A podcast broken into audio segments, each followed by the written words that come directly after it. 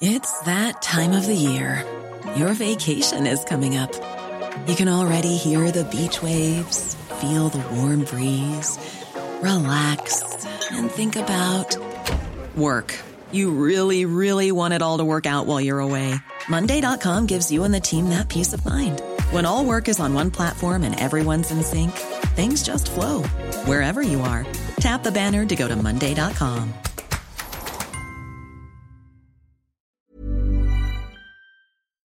10h56 sur CNews, je suis ravi de vous accueillir dans la matinale week-end. On est ensemble jusqu'à 10h pour de l'info, de l'analyse, des débats. J'ai toujours l'immense plaisir, comme tous les samedis, d'avoir à mes côtés Caroline Pilastre. Bonjour. bonjour. Anthony, bonjour à tous. Caroline Pilastre, chroniqueuse Sud Radio. Et en face de vous, Caroline Michel Taube, que j'ai également l'immense plaisir d'avoir C'est réciproque. Bonjour Anthony. Michel Taube, euh, fondateur du site Opinion Internationale. Je vous dévoile dans quelques minutes les, les titres de votre matinale. Mais tout d'abord, la météo de votre samedi, journée de mobilisation aussi contre la réforme des retraites. Et ça a son, son importance. La météo avec Claire Delorme ce matin. La météo avec Groupe Verlaine. Installation photovoltaïque pour réduire vos factures d'électricité. Groupe Verlaine, connectons nos énergies.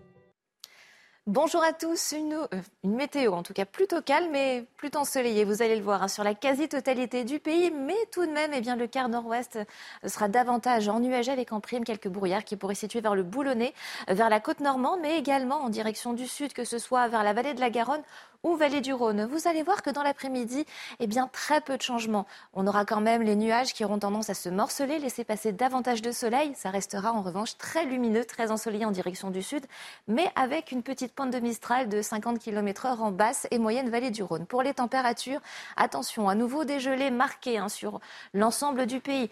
Un petit peu plus mordantes quand même en direction euh, de la région Grand Est, alors que les températures seront quand même positives. Elles auront tendance à se radoucir vers le quart nord-ouest et ceci sous les nuages, puisqu'il fera 4 degrés du côté de Brest. Et donc forcément, si les gelées sont plus marquées, c'est parce que la nuit a été très dégagée et le ciel étoilé favorise eh bien, le rayonnement nocturne et donc eh des gelées tout simplement au lever du jour. Dans l'après-midi, des températures de saison, surtout en direction de l'Est avec 6 degrés, que ce soit pour Metz, Nancy, 6 degrés également en direction euh, du Puy-en-Velay, mais ça se radoucit également encore une fois de plus vers l'arc atlantique de 10 à 11 degrés jusqu'à 13 degrés vers Perpignan. La suite, vous allez voir très peu de changements. On attend tendance à faire du surplace, en tout cas pour la continuité de la semaine. Toujours euh, donc euh, des nuages qui auront tendance à rester bloqués euh, sur le tiers nord du pays. Et puis davantage de soleil après la dissipation des brumes et brouillards matinaux et des températures qui restent stationnaires de l'ordre de 9 à 10 degrés pour la moitié nord et de 13 à 14 degrés pour la moitié sud. Vous avez regardé la météo avec Groupe Verlaine. Isolation thermique par l'extérieur avec aide de l'État. Groupe Verlaine, connectons nos énergies. Allez, à la une de votre journal de 7 heures, les syndicats veulent frapper un grand coup aujourd'hui. Ils appellent les familles, les travailleurs du secteur privé à venir grossir les rangs des 240 cortèges prévus à travers le pays. Parviendront-ils à faire mieux que les trois précédentes mobilisations contre la réforme des retraites? Devront-ils tôt ou tard durcir le mouvement face à la fermeté du gouvernement? On en parle avec mes invités. Nous serons également avec Cyril Chabagnier, président de la CFTC, dans un instant. Notre reportage au, CHU de Nantes auprès des personnels soignants. Là-bas, les services d'urgence sont débordés à tel point que certains syndicats ont effectué un signalement auprès du procureur pour mise en danger de la vie d'autrui. Nouvelle illustration du désarroi dans nos hôpitaux et du risque que cette situation fait peser sur notre santé et parfois même sur nos vies. Les hôpitaux, symbole du déclassement de la France. Je vous pose la question ce matin. Puis ce phénomène plutôt rare et inquiétant en plein hiver, la sécheresse qui frappe en ce moment le département des Bouches-du-Rhône. Pas moins de 17 communes, dont une partie de la ville de Marseille, ont été placées en alerte par la préfecture. On vous dit tout également dans ce journal. Mais avant de développer ses titres, l'humoriste Pierre Palma, très grièvement blessé hier soir dans un accident de la route, son pronostic vital est engagé. Le comédien de 54 ans se trouvait au volant de sa voiture sur une route départementale de Seine-et-Marne, aux abords de la forêt de Fontainebleau, lorsque l'accident s'est produit. Il a percuté un autre véhicule qui arrivait en face de lui. L'humoriste a été transporté par hélicoptère vers l'hôpital. Le pronostic vital d'une femme enceinte, d'un homme et d'un enfant de 6 ans qui était dans le second véhicule est, lui aussi engagé. Par ailleurs, deux témoins de la scène ont rapporté que deux passagers de la voiture de Pierre Palmade ont pris la fuite après la, collision. Une enquête a été ouverte et confiée au commissariat de Melun. Allez, aujourd'hui, acte 4 de la mobilisation contre la réforme des retraites. Les syndicats espèrent rassembler encore davantage ce samedi, tout particulièrement les familles, je le disais, et les travailleurs du secteur privé qui ne peuvent se permettre de perdre un jour de travail pour aller manifester. 240 cortèges sont prévus à travers le pays. 600 à 800 000 personnes sont attendues selon les renseignements territoriaux, dont 90 000 à 120 000 dans la capitale. On a rencontré justement un couple de Bordelais ce matin qui se prépare à rejoindre le cortège. Le reportage est signé Jérôme Rampenou. Dalila et Thomas participent dès qu'ils le peuvent aux différentes manifestations contre le projet des retraites.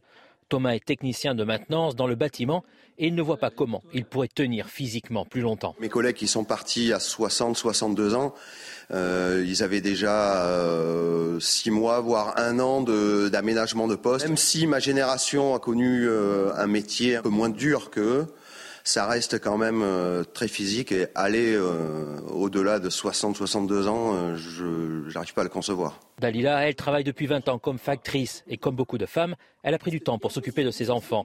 Elle se demande comment cela sera pris en compte. Moi, j'étais à 80%. ça me permettait d'avoir du temps pour m'occuper d'eux.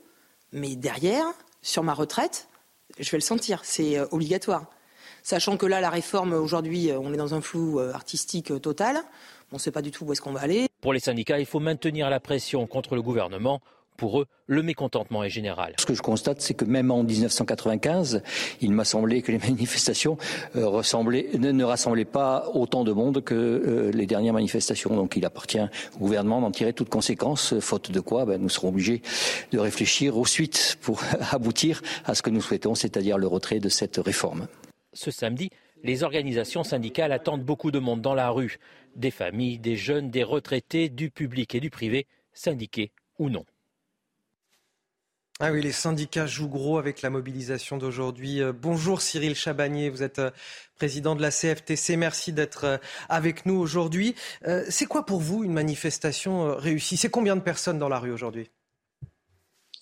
On ne se fixe pas forcément euh, un objectif en termes de nombre, mais euh, je pense qu'on va avoir énormément de monde aujourd'hui.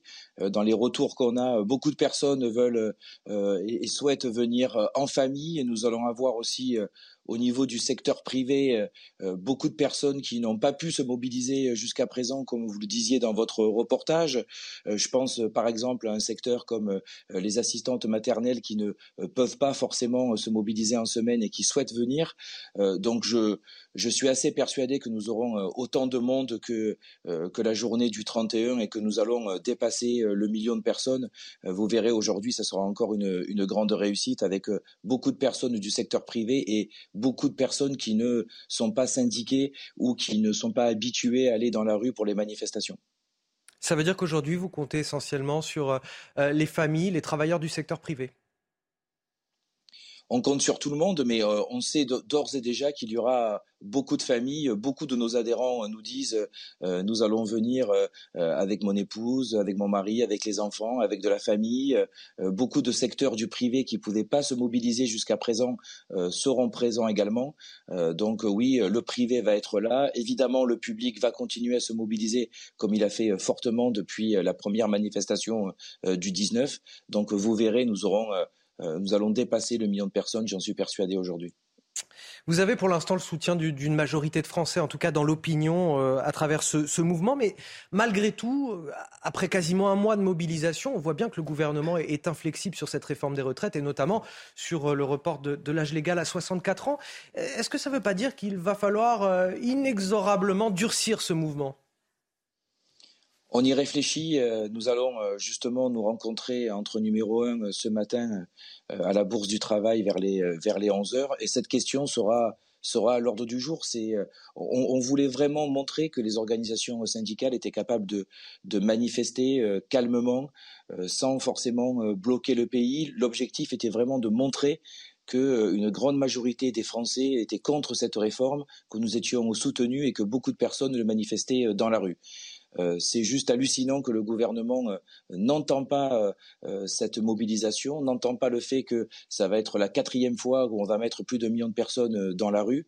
Donc évidemment, nous sommes dans une logique plutôt de, durcir le ton tout en étant respectueux de la, légalité, des biens et des personnes. Il ne s'agit pas de faire n'importe quoi.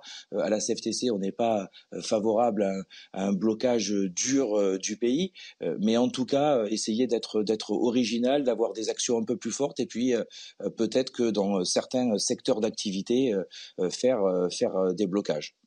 Cyril Chabagnier, vous allez rester avec nous. Je fais d'abord un petit tour de table. On verra ensuite un sujet sur cette euh, folle semaine à l'Assemblée nationale et vous nous apporterez aussi votre commentaire, vous, en tant que syndicaliste, sur ce qui s'est passé euh, dans l'hémicycle cette semaine. Tout d'abord, euh, Caroline Pilastre.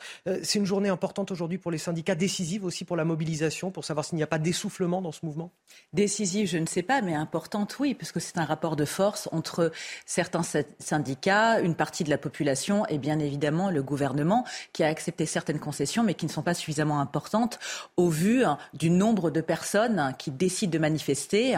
Moi, je ne parle pas de blocage jusqu'à présent parce que ça n'a pas réellement été le cas. Puis, il faut rappeler que la grève est un droit constitutionnel, mais qu'elle coûte cher pour beaucoup de personnes. Donc, ce premier samedi qui va certainement rameuter beaucoup de familles, comme le disait monsieur, ainsi que des personnes du privé que j'ai moi-même autour de moi et qui d'habitude ne vont pas dans les manifestations pour X ou Y raison. Et ces derniers temps, ils voulaient participer à ce mouvement de foule qui s'est bien passé, comme je le rappelais, qui a été pacifique pour la plupart d'entre elles. Il y a eu très peu de heurts et on ne peut que s'en féliciter, mais parce qu'ils étaient en télétravail. Et là, en fait, ils n'arrivent pas à comprendre surtout pourquoi le gouvernement reste à sur certaines positions, comme évidemment l'âge des 64 ans et sur le travail des seniors ainsi que certains métiers liés à la pénibilité. On a beau nous dire tout est son contraire, on n'arrive pas à comprendre en fait réellement cette réforme des retraites sur ces questions qui pour moi sont quand même primordiales pour notre avenir. Michel Taube, est-ce que ce mouvement va nécessairement se durcir selon vous? Pourquoi je vous dis ça? On a un sondage euh, Odoxa Blackbone pour le Figaro paru hier. En cas de blocage, 66% des Français en imputeraient la responsabilité au gouvernement et non pas aux syndicats. Ce qui veut dire que les syndicats, quelque part, ont tout intérêt à durcir le mouvement s'ils veulent se faire entendre, d'autant plus que le nombre dans la rue euh, ne semble pas faire fléchir le gouvernement depuis un mois. Tout à fait. Euh, non, je pense que la bataille de l'opinion est pour le moment très largement gagnée par les syndicats. Et pour, euh, pour aller jusqu'à entendre le patron de la CFTC, qui est quand même, je parle sous votre contrôle, M. Chabanier, euh, un syndicat modéré, syndicat de cadre, un syndicat modéré, envisager clairement dire on va devoir durcir le ton et le bras de fer avec le gouvernement, ça veut bien dire que effectivement le vent euh, est du côté des, syndicats. C'est une journée très importante aujourd'hui parce que effectivement, je pense qu'il va y avoir beaucoup de monde. Il va y avoir aussi beaucoup d'agents de service public parce que beaucoup de fonctionnaires n'ont pas pu manifester mardi dernier parce que euh, prendre une journée pour aller manifester, ça coûte très cher. Et avec une période d'inflation et où les fins de mois sont de plus en plus difficiles, beaucoup n'ont pas pu manifester en semaine. Donc il ne faut pas s'attendre uniquement aux familles, aux agents euh, des services privés, euh, du secteur privé. Il y aura aussi beaucoup de services publics. Et puis, dans les villes de taille moyenne et les petites villes qui ont déjà fait le plein des manifestants, là, ça risque vraiment de déborder. Donc effectivement, je pense que là, on est à un moment où le bras de fer va, va, va devenir beaucoup plus, beaucoup plus fort. Et puis enfin, il reste dix jours pour la discussion au Parlement. Donc il y a une accélération du processus législatif qui, à mon avis, va amener les syndicats à durcir le ton là aussi. On, va en parler de, ces débats à l'Assemblée nationale. Euh, Cyril Chabagnier, vous n'allez pas me dire le contraire, les mobilisations syndicales ont été jusque-là euh, exemplaires. On est loin de pouvoir en dire autant de nos députés à l'Assemblée nationale. Hier, Thomas Porte, élu de la France insoumise en Seine-Saint-Denis, a été exclu de l'hémicycle pour 15 jours. C'est la plus lourde sanction. Il a refusé de s'excuser après un tweet que je me permets de qualifier de déplorable, une photo publiée sur le réseau social où il pose avec sous son pied un ballon de football à l'effigie du ministre du Travail, Olivier Dussopt. Symboliquement, c'est la tête d'un ministre coupée, écrasée du pied par un député. Une photo qui a enflammé les débats à l'Assemblée nationale et qui est venue euh, achever une semaine de débats complètement chaotique sur la réforme des retraites. Tout d'abord, le résumé de cette semaine électrique avec euh, les députés. Elle est signée euh, Vincent Fernandez et puis on en débat juste après. Dès lundi, les débats commencent sur les chapeaux de roue avec l'enchaînement de... Rappel au règlement, nouveau rappel au règlement, pour un rappel au règlement. Les suspensions de séance aussi. Madame la Présidente. Monsieur le ministre, on va suspendre cinq minutes le temps que certains collègues laissent le gouvernement s'exprimer. Olivier Dussopt, ministre du Travail, est par la suite interrompu dans sa prise de parole. La présidente enfile alors son costume de maîtresse d'école. Des engagements présidentiels Mes chers collègues, on n'est pas dans un amphi, on n'est pas dans une manif, on est dans l'hémicycle de l'Assemblée nationale. Le même soir, trois députés Rassemblement national reçoivent des messages fallacieux leur disant qu'un de leurs proches est à l'hôpital. Marine Le Pen dénonce une manœuvre politique. Que des gens osent utiliser ce type de méthode, je tiens à le dire, est lamentable. Le lendemain, les débats se poursuivent dans la même ambiance. Je n'ai pas de leçon à recevoir d'un ministre qui instrumentalise la police à des fins politiques. Les policiers, vous les réinsultez ici en disant qu'ils tuent. C'est une honte. La journée est également marquée par le retour d'Adrien Quatennens dans l'hémicycle. Chers collègues. Jeudi, c'est un député de la France Insoumise qui s'illustre avec cette photo publiée sur les réseaux sociaux. On y voit Thomas Porte, le pied sur un ballon, à l'effigie du ministre du Travail. Le lendemain, colère inhabituelle du principal intéressé. Vous voulez quoi? Vous voulez recommencer? Vous voulez ma tête comme votre collègue? C'est ça que vous voulez? Et votre comportement ne sert à rien! Le député insoumis, chahuté, persiste et signe, pas d'excuses. Cyril Chabagnier, quel regard porte le, le syndicaliste euh, sur les élus de la nation à l'Assemblée, sur leur travail cette semaine et surtout cette cacophonie ambiante? Bah, le spectacle qu'on voit est assez, euh, est déplorable. Euh, un sujet aussi important que les retraites mériterait d'avoir euh, un débat à l'Assemblée nationale, un débat de, de fond, vraiment argument contre argument pour, pour démontrer que cette, que cette réforme n'est pas juste. à la CFTC, on est toujours opposé à tout débordement, à, au fait qu'on puisse en prendre à des personnes. très honnêtement, le ballon avec la tête du, du ministre est assez, est assez déplorable on combat des idées, on combat pas une personne. Euh, mais après, euh, euh, c'est vrai aussi qu'il y a quand même, moi je suis les débats de près, il y a quand même des tas d'interventions qui sont intéressantes, qui sont pertinentes, qui sont qui sont sur des sujets de fond. mais c'est souvent le petit buzz ou la petite phrase qu'on montre aussi à la télévision et je vous en fais pas le reproche. Mais heureusement, il n'y a pas que ces débordements et ces euh, et ces abus qui sont euh, qui sont discutés, il y a aussi quand même beaucoup de questions de fond.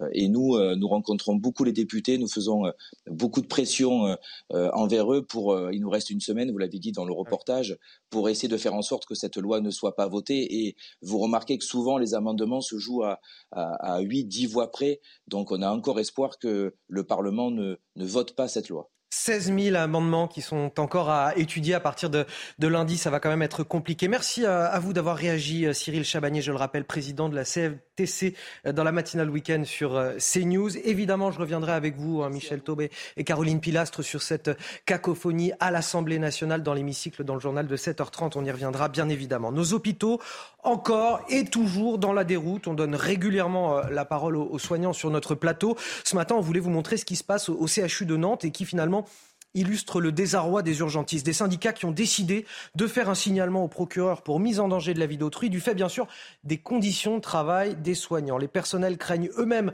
d'être poursuivis et derrière condamnés devant les tribunaux en cas de prise en charge tardive des patients, alors que les services d'urgence sont complètement débordés.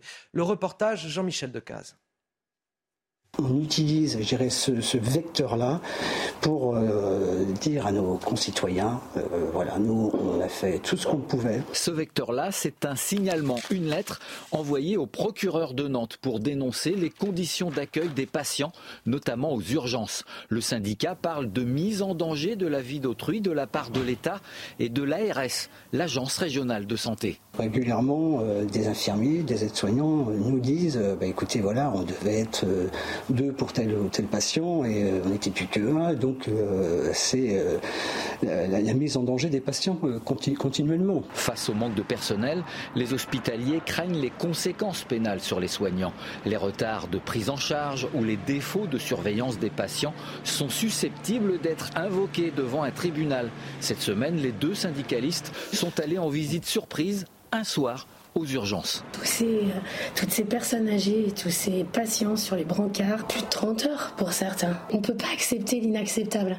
À un moment, c'est des humains les gens qui sont sur ces brancards. Il y a une perte de chance. Pour nous, euh, c'est évident. Force ouvrière, la CGT, l'UNSA, à Nantes, Brest, Toulouse, Bayonne ou Versailles ont saisi le procureur de leur ville. En décembre et janvier, l'association SAMU Urgence de France a dénombré 43 patients victimes de décès inattendus. 7h15 sur CNews et c'est l'heure du rappel de l'actualité. C'est avec vous, Elisa Lukavski. Bonjour. Nouvelle euh, mobilisation aujourd'hui, la quatrième journée d'action hein, contre la réforme euh, des retraites. Et pour encadrer ces manifestations, les forces de l'ordre seront mobilisées. 10 000 policiers et gendarmes sur tout le territoire français, dont 4 500 à Paris. C'est ce que le ministre de l'Intérieur, Gérald Darmanin, a hier annoncé dans un tweet de 8 à 14 ans de prison requis contre les agresseurs de Nicolas, jugé pour tentative de meurtre. Nicolas, c'est cet homme hein, qui a été agressé, poignardé par trois hommes en août 2020 dans l'Essonne, alors qu'il leur avait simplement demandé de baisser le son en pleine nuit. Il avait été retrouvé euh, par les policiers dans une mare de sang après qu'on lui ait asséné sept coups de couteau. La chercheuse franco-iranienne Fariba Adelka a été libérée de prison. Elle avait été arrêtée en Iran en juin 2019 et condamnée à 50 ans de prison pour atteinte à la sécurité nationale, ce que ses proches ont toujours farouchement nié. Une nouvelle qui intervient quelques jours après l'annonce par Téhéran d'une grâce en faveur d'un nombre important de condamnés. Cette situation complètement improbable en Floride aux États-Unis, situation euh, digne du roman 1984 de George Orwell. Dans les écoles, les professeurs sont obligés de vider les bibliothèques et de cacher tous les livres. Une nouvelle loi leur impose d'attendre le passage d'un comité de lecture qui va devoir étudier chaque livre pour dire s'il est acceptable ou non. Alors évidemment, pas de pornographie, là-dessus tout le monde est d'accord, mais cela va aussi beaucoup plus loin. Le rappel de certains faits historiques a parfois même été censuré. Les explications de notre correspondante aux États-Unis, Fanny Chauvin. Les élèves de Floride se retrouvent privés de lecture. Leurs ouvrages scolaires font l'objet d'un inventaire. En effet, une loi oblige désormais toutes les écoles à vérifier chaque ouvrage. Un avis sera émis par un comité principalement composé de bibliothécaires. Leur mission, c'est de repérer et d'écarter tout livre à contenu pornographique. Sur ce point, tout le monde est d'accord. La loi oblige aussi à écarter toutes les publications discriminatoires. On pense alors aux minorités discriminées, à la ségrégation. Mais cette loi, elle laisse surtout la liberté aux groupes les plus conservateurs d'écarter tout livre qui insiste trop sur le passé esclavagiste des États-Unis ou encore des ouvrages sur l'homosexualité et le genre. Cette bataille culturelle, cette guerre culturelle, elle est menée de front par le gouverneur de la Floride, Ron DeSantis, futur candidat à la primaire républicaine, le gouverneur qui souhaite séduire un électorat très conservateur et surtout ravir des soutiens à son principal rival, Donald Trump. Alors je vous avoue que j'en suis resté pantois, c'est orwellien, c'est-à-dire qu'un pays qui se vante quand même d'être la plus grande démocratie du monde et qui en arrive à, censurer ces livres. Mais c'est effectivement, on, rétablit des comités, on rétablit des comités de la censure. Et en fait, euh, comme le disait votre correspondante aux États-Unis, Ron DeSantis, c'est pas n'importe qui. Il est peut-être le futur président des États-Unis, puisque euh, il est quasiment le seul face à Trump aujourd'hui euh, qui a, on va dire, l'étoffe pour pouvoir éventuellement être investi par les républicains. Et lui, il est effectivement un ultra conservateur. Donc ça nous annonce un peu. On dit souvent que les, les vents viennent des États-Unis et les influences culturelles. Voilà, voilà ce que les États-Unis nous préparent. Une société. Alors, très conservatrice, on peut le comprendre sur certains sujets, notamment contre le wokisme, mais qui va dans des excès complètement délirants. Et encore une fois, euh, de voir une démocratie rétablir un véritable comité de censure dans les écoles, comme aux pires heures, par exemple, euh, de l'Allemagne nazie, parce que euh, c'est ce que faisaient les, nazis également, bah, il y a des enseignants qui en ont pleuré. Il y a des parents d'élèves qui en ont pleuré. C'est extrêmement choquant. Et encore une fois, ça nous annonce peut-être des choses qui pourraient arriver en Europe dans les années à venir. Caroline Pilastre, ça vous inquiète? Ah oui, je suis inquiète et sidérée. Alors je ne mettrai pas tous les États-Unis dans le même panier, évidemment. En fonction des États, il y en a qui sont plus conservateurs que d'autres. Mais c'est sûr que ça en dit beaucoup sur la société, sur l'état d'esprit de certains. Qu'on mette un frein sur les livres faisant l'apologie de la pornographie, on est tous d'accord là-dessus. Mais le mot gay est boycottée. Vous vous rendez compte jusqu'où on en arrive? Et j'aimerais savoir quel est le profil de ces personnes qui sont dans ces comités de lecture. Parce que ça peut être n'importe quel parent d'élève, ça peut être n'importe quelle personne illuminée qui, sous prétexte d'une idéologie, ne va pas vouloir qu'un tel soit dedans. J'ai même, euh, lorsque je me suis renseignée sur le sujet, entendu dire qu'il parlait même de zoophilie quand il y avait des histoires entre des moutons et des vaches. Ça pouvait exciter les enfants. Mais vous vous rendez compte où on en arrive? On marche sur la tête. Et là où je vous rejoins, Michel, c'est que ça rappelle une période sombre une période nauséabonde, c'est les nazis qui interdisaient certains livres. C'est les nazis qui brûlaient des livres. Et quand certaines personnes euh, veulent aller contre justement ce qui est en train de se passer en ce moment en Floride, sont en désaccord avec ce procédé, eh bien ces personnes sont harcelées sont stigmatisés. On en revient à une espèce de chasse aux sorcières. Donc j'espère surtout, comme on dit régulièrement, que la France, pardonnez-moi, euh, a 20 ans, un peu moins maintenant, de différence avec les États-Unis sur certains sujets sociétaux, qu'on ne va pas non plus en arriver là c'est quand même très très inquiétant et surtout sur la, effectivement, la formation de, de, ces comités parce que c'est assez obscur, on ne sait pas vraiment qui va les former, ils sont formés à la va-vite via des vidéos sur Internet. Enfin, oui, mais, mais à mon avis, ils vont pas être formés n'importe comment parce qu'encore une fois, Ron DeSantis, il est euh, extrêmement engagé sur cette question d'ultra-conservatisme et la Floride, c'est un des États les plus importants des États-Unis. Euh, lors des élections présidentielles, c'est souvent des 3-4 États qui à, surveiller de près l'issue des élections. Donc encore une fois, ça nous annonce, ça nous annonce un peu l'Amérique qu'on nous prépare, avec encore une fois euh, un ultra-conservatisme dont on peut comprendre certains aspects, mais qui va évidemment beaucoup trop loin par rapport à la liberté d'expression et au pluralisme des idées. Allez, retour en France avec euh, ce phénomène assez inquiétant, plutôt rare en hiver, la sécheresse qui frappe en ce moment le département des Bouches-du-Rhône. Pas moins de 17 communes, dont une partie de la ville de Marseille, ont été placées en alerte par la préfecture. En cause, un déficit de précipitation de 33% l'an dernier, un tiers. Et les quelques pluies du mois de décembre n'ont pas suffi à, à recharger les nappes phréatiques et les cours d'eau. Le reportage, Stéphanie Rouquier. À une vingtaine de kilomètres à l'est de Marseille, la commune de Roquevert, traversée par l'Uvonne. Il manque quelques centimètres, voilà, c'est ça. À la marque, voilà. Mais là, il a plu, plus, il gèle, donc euh, voilà, il n'y a pas beaucoup d'eau, malheureusement. C'est inquiétant pour vous Oui, tout à fait. Euh, parce que si c'est déjà aussi bas, euh, qu'est-ce que ça va être cet été, surtout qu'il y a des truites Comme 16 autres communes du département, Roquevert est passé en alerte sécheresse. Les quelques précipitations du mois de décembre dernier, liées aux températures élevées, n'ont pas permis aux cours d'eau de se recharger. La préfecture demande donc aux administrés de limiter leur consommation d'eau. Oui, bien sûr, je fais attention quand même chez moi, en évitant de laisser couler l'eau euh, inutilement. Voilà. Eh bien, l'eau, je fais attention. Hein. Je me mouille, je me savonne et je me rince. Hein. Bah, J'essaye de tirer moins d'eau, j'ai une bassine, mais bon, euh, je ne peux pas faire grand-chose euh, de plus. Les autorités surveillent la pluviométrie des semaines à venir pour élever, si besoin, les mesures de restriction.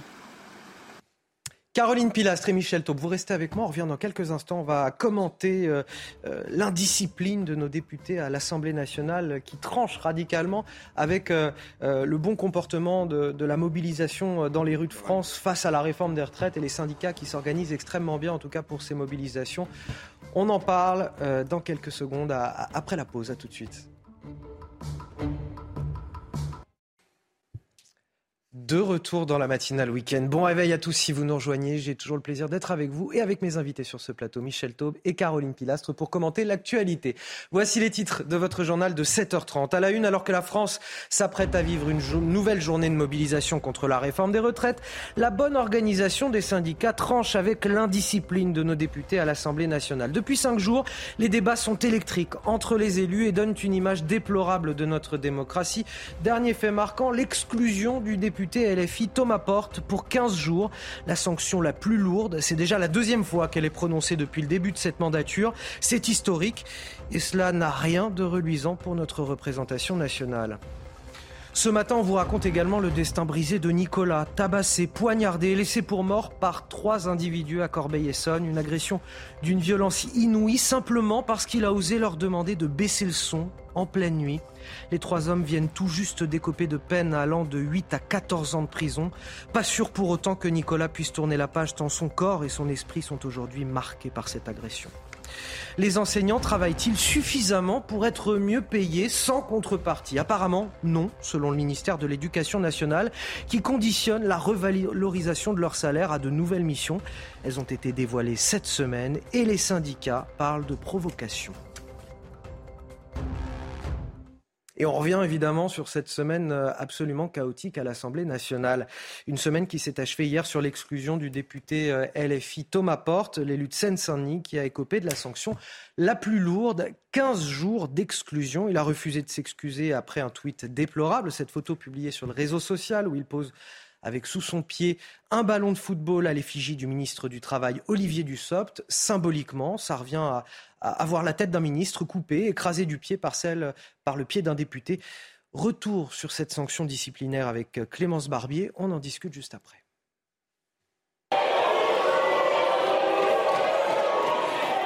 Soyez pas étonnés, mon cher collègue, soyez pas étonnés. Les débats tumultueux sur la réforme des retraites ont encore monté d'un cran hier. À l'origine de cet énième débordement, le tweet de Thomas Porte où l'on voit le député LFI, sein de son écharpe tricolore, le pied posé sur un ballon à l'effigie du ministre du Travail Olivier Dussopt qui porte la réforme à l'Assemblée. Après une suspension des débats, l'insoumis est exclu pour deux semaines de l'Assemblée nationale. Sa mise en scène sur les réseaux sociaux a choqué une partie des parlementaires. Il faut qu'il s'excuse, euh, il faut qu'il retire euh, ce, tweet. Imaginez-vous un instant un député Renaissance écraser la tête de M. Mélenchon euh, sous ses propres pieds? J'en ai été très choqué, j'ai d'ailleurs tout de suite dit ce que j'en pensais et appelé les collègues de la NUPES à, la raison. Mais plutôt que de présenter ses excuses, le collègue Porte préfère être dans la surenchère. De son côté, Thomas Porte se défend de tout appel à la violence. Je suis prêt à le dire à M. Olivier Dussopt, euh, y compris au président de la République, ce tweet-là n'était pas un appel à la violence. Je crois qu'il a été instrumentalisé, il a été utilisé aussi par certains. L'insoumis refuse de s'excuser et de retirer son tweet. Il est donc le troisième député à écoper de la plus lourde sanction disciplinaire prévue par l'Assemblée nationale. C'est la deuxième fois en trois mois que cette sanction est prononcée. Et nous sommes avec euh, le député euh, Renaissance Louis Marguerite. Bonjour euh, Louis Marguerite, vous êtes député de, Saône-et-Loire. Merci d'avoir accepté notre invitation ce matin. Thomas Porte, c'est le troisième député sous la Ve République à écoper de cette sanction de 15 jours d'exclusion. Il y avait eu le communiste Maxime Grémetz en, 2011. il y a eu il y a quelques mois le député RN Grégoire de Fournas et désormais Thomas Porte. c'est la deuxième fois donc depuis le début du quinquennat. C'est historique. On peut vite en conclure, euh, Louis Marguerite, que cette Assemblée est peut-être la plus indisciplinée de la Ve République? Euh, je ne sais pas si on peut conclure qu'elle est la plus indisciplinée. En revanche, ce qui est certain, c'est qu'il y a des, attitudes, des comportements qu'on ne peut pas avoir d'une manière générale et a fortiori lorsqu'on est euh, député, représentant de la nation et L'image a, beaucoup choqué. D'ailleurs, on l'a tout de suite euh, dénoncé euh, les, uns les autres. Euh, et, d'ailleurs, l'image n'est pas pas totalement pas du tout anodine. le député porte son écharpe devant l'Assemblée nationale. Donc, il y a une mise en scène. et effectivement, avec ce geste vraiment qui est, choquant pour beaucoup. Donc, voilà, je crois que je qu'il y a des choses qui ne se font pas, et encore plus lorsqu'on est député de la nation. Elle était méritée cette sanction, selon vous? C'était un appel à la haine, à la violence? C'était en tout cas, oui, en tout cas, c'est un appel à la violence. On a une tête décapitée avec euh, avec le ministre avec l'effigie d'Olivier Dussopt. Euh, je crois quand même que dans le dans le malheureusement dans le spectacle lamentable que l'Assemblée nationale a offert hier, malheureusement, hier tout, l'après-midi, euh, il y a eu quand même plusieurs fois où euh, le député, entre nos, collègues Thomas Porte, a eu l'occasion de s'excuser. Ça a été demandé d'ailleurs par beaucoup de nos collègues de notre majorité. il ne l'a pas fait. Il a même d'ailleurs demandé à ce que, enfin, il, a dit qu'il retirerait son tweet et sa photo si et seulement si on retirait la réforme des retraites, ce qui n'a évidemment aucun rapport euh, et, donc voilà, donc on peut pas euh, discuter dans ces conditions. Donc euh, je crois qu'effectivement le bureau s'est réuni à proposer cette sanction et, c'est celle qui a été adoptée.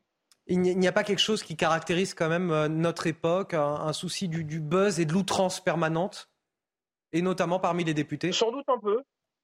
Sans, doute un peu, et, et justement, et c'est tout le problème, c'est que bon, ben voilà, la société est ce qu'elle est, et puis, euh, et puis il y a sans doute euh, effectivement euh, l'image, l'image forte, l'image qui doit marquer, qui doit frapper. Ça, c'est une chose. Mais je crois qu'en effet, le sujet qui est, qui est posé ici, c'est le comportement que nous devons avoir lorsque nous sommes députés de la nation. On peut détester les positions que certains prennent, on peut détester, voilà, effectivement, on peut, on peut s'invectiver, même parfois violemment, brutalement, c'est possible. Mais en revanche, il y a des comportements qu'on ne doit pas avoir et je crois que euh, à la fin, c'est euh, toute l'Assemblée nationale et l'institution que nous représentons euh, qui, qui pâtit de cette attitude. Donc je crois que la sanction était justifiée et dès lors que le député n'a pas souhaité s'excuser et retirer son tweet.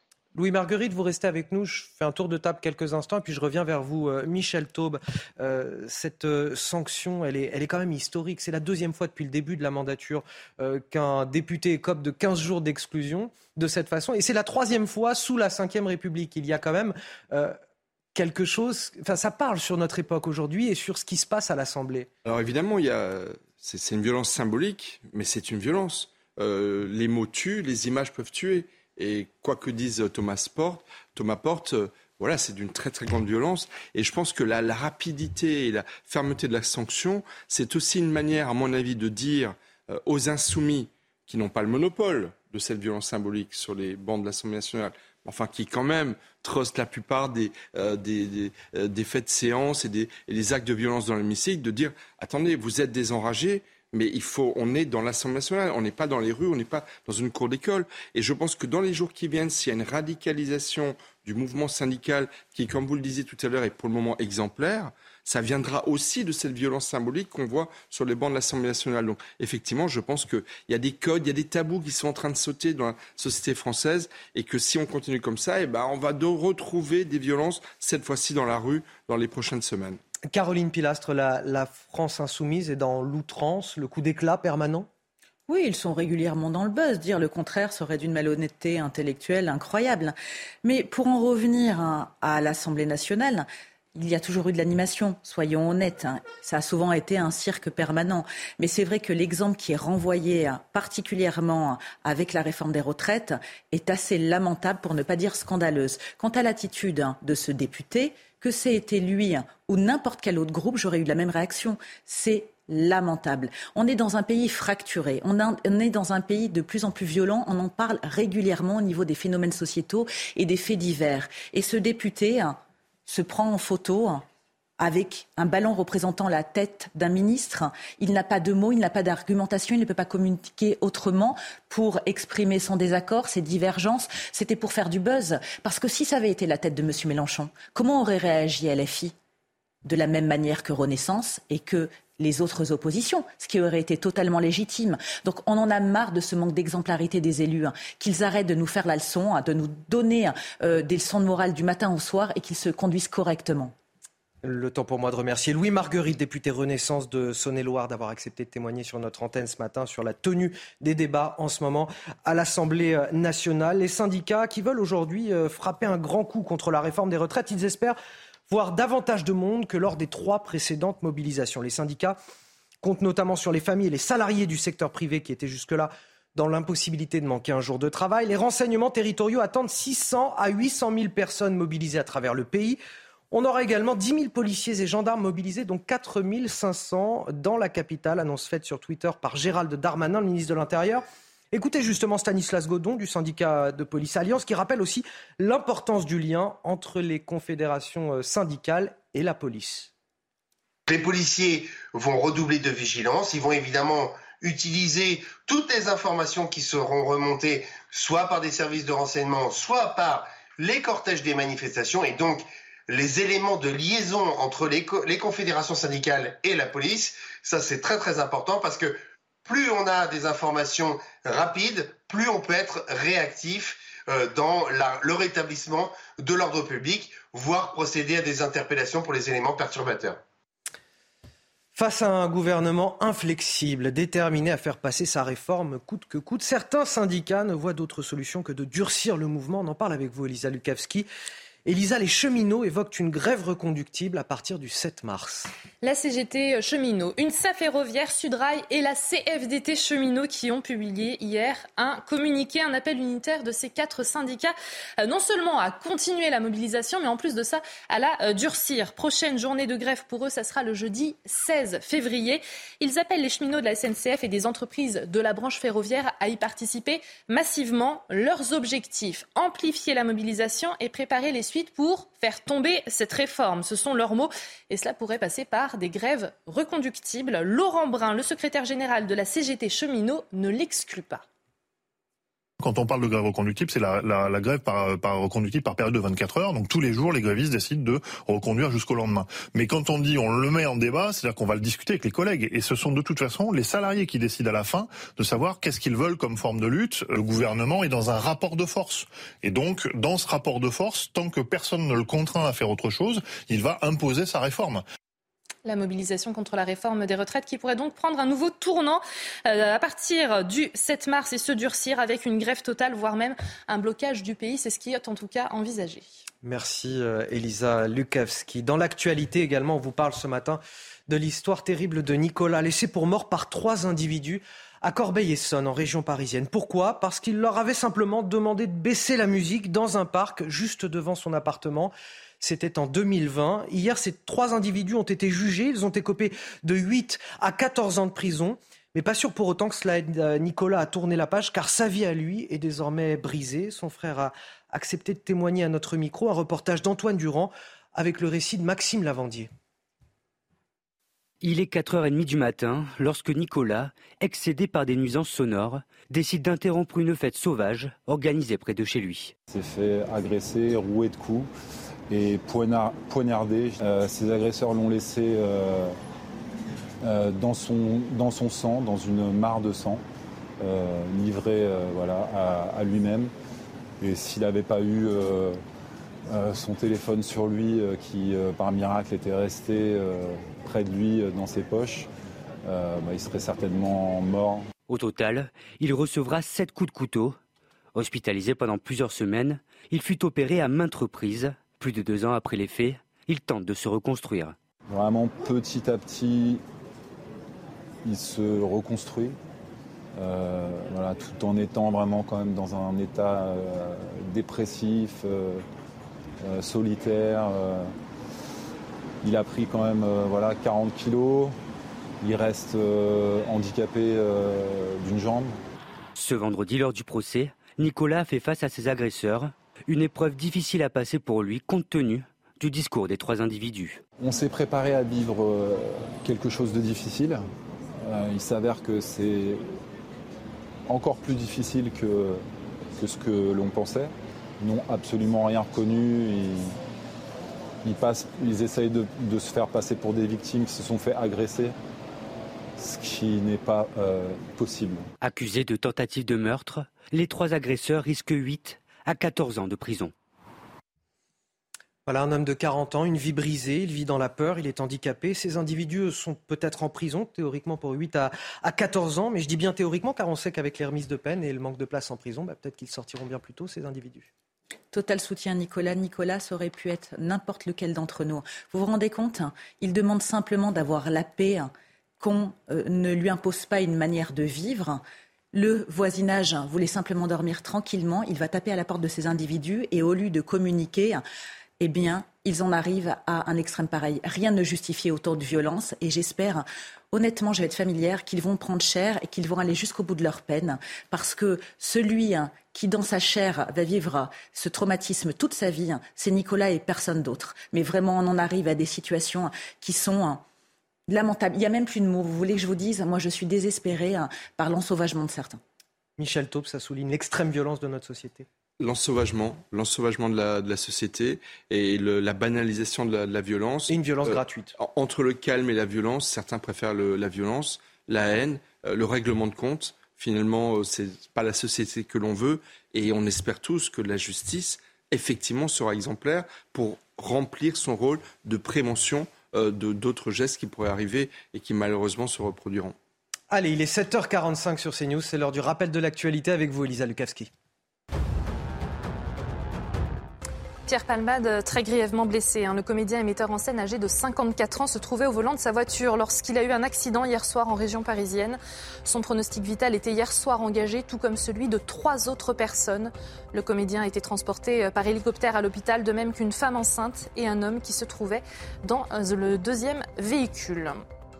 Le syndicat Force ouvrière du CHU de Nantes saisit le procureur de la République. Face au ras-le-bol des urgentistes débordés à leurs conditions de travail, le syndicat a décidé de porter plainte pour mise en danger de la vie d'autrui. Les personnels craignent eux-mêmes d'être poursuivis et condamnés devant les tribunaux en cas de prise en charge tardive des patients. Et quelques bonnes nouvelles au milieu euh, du chaos. Plusieurs enfants ont été sauvés en Turquie et en Syrie, et ce, cinq jours après le séisme qui a fait plus de 23 000 morts dans ces deux pays. Le régime de Damas a hier accepté l'envoi de l'aide internationale vers les zones tenues par les rebelles à partir des régions qu'il contrôle. Annonce faite après le haut commissaire de l'ONU aux droits de l'homme qui a demandé un cessez-le-feu immédiat en Syrie pour y faciliter le soutien aux sinistrés.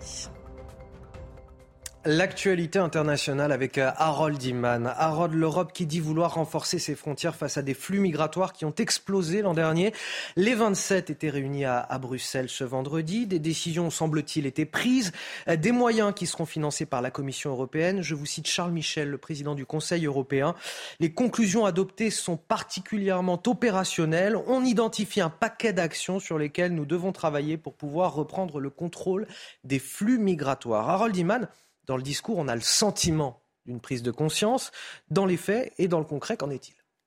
Alors, on est un peu au début d'un processus. Alors, dans cette période post-Covid, les entrées clandestines ont augmenté de 64% par rapport à 2021 pour atteindre 330 000 c'est-à-dire le niveau de 2016, ce sont des chiffres de l'agence Frontex. Donc tout le monde est d'accord là-dessus. On passe par la route des Balkans ou on passe par la Méditerranée centrale, par bateau. Et donc on, on s'est plutôt penché sur euh, la méthode terrestre. On va donner euh, depuis l'Europe, depuis les caisses, euh, de l'argent pour construire des murs, des clôtures, ce qu'on voudra, euh, qui sont souhaités par le groupe des pays durs, c'est-à-dire euh, l'Autriche, euh, la Hongrie, la Pologne, l'Italie. eux, ils veulent, voilà, parce qu'ils sont physiquement sur la frontière. les Italiens ne sont pas trop contents parce qu'on n'a pas assez fait sur la voie terrestre, maritime, pardon, maritime, car il n'y aura qu'un code de conduite pour les ONG qui font du sauvetage en mer des euh, migrants clandestins dans leurs bateaux, euh, sans plus de détails. Donc, pour résumer, on a fait un pas en avant, mais on n'a pas l'habitude de faire ce pas-là euh, dans l'Union européenne, et donc il n'est pas clair ce, ce, qui en ressortira. Ce qui est certain, c'est qu'on va en reparler de manière permanente désormais.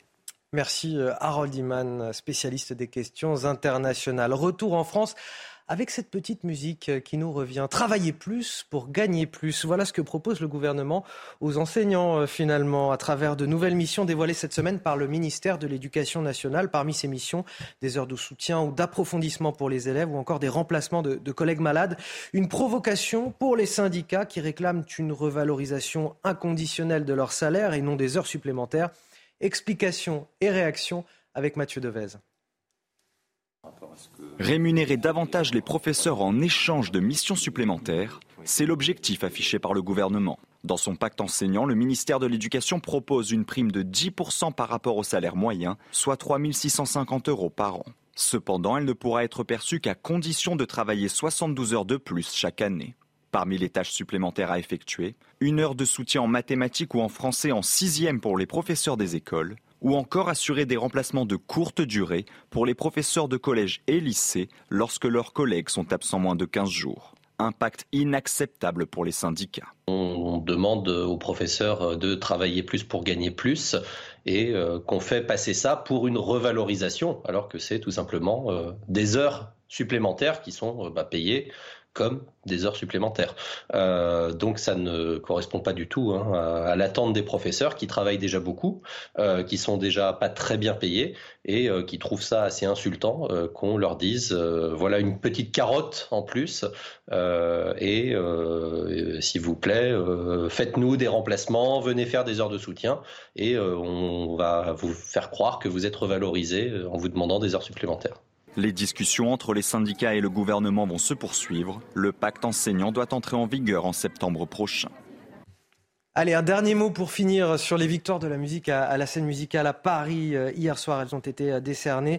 Trois grands gagnants qui ont littéralement englouti les récompenses. Hein. Les Belges Stromae et Angèle ont, remporté chacun deux victoires, notamment euh, meilleur artiste masculin et meilleur artiste féminine pour Angèle. Et puis le rappeur Aurel San, pas moins de trois victoires également. Trois artistes qu'on aime et qui ont remporté sept des onze victoires décernées la nuit dernière. C'est pas mal. Allez, les sports.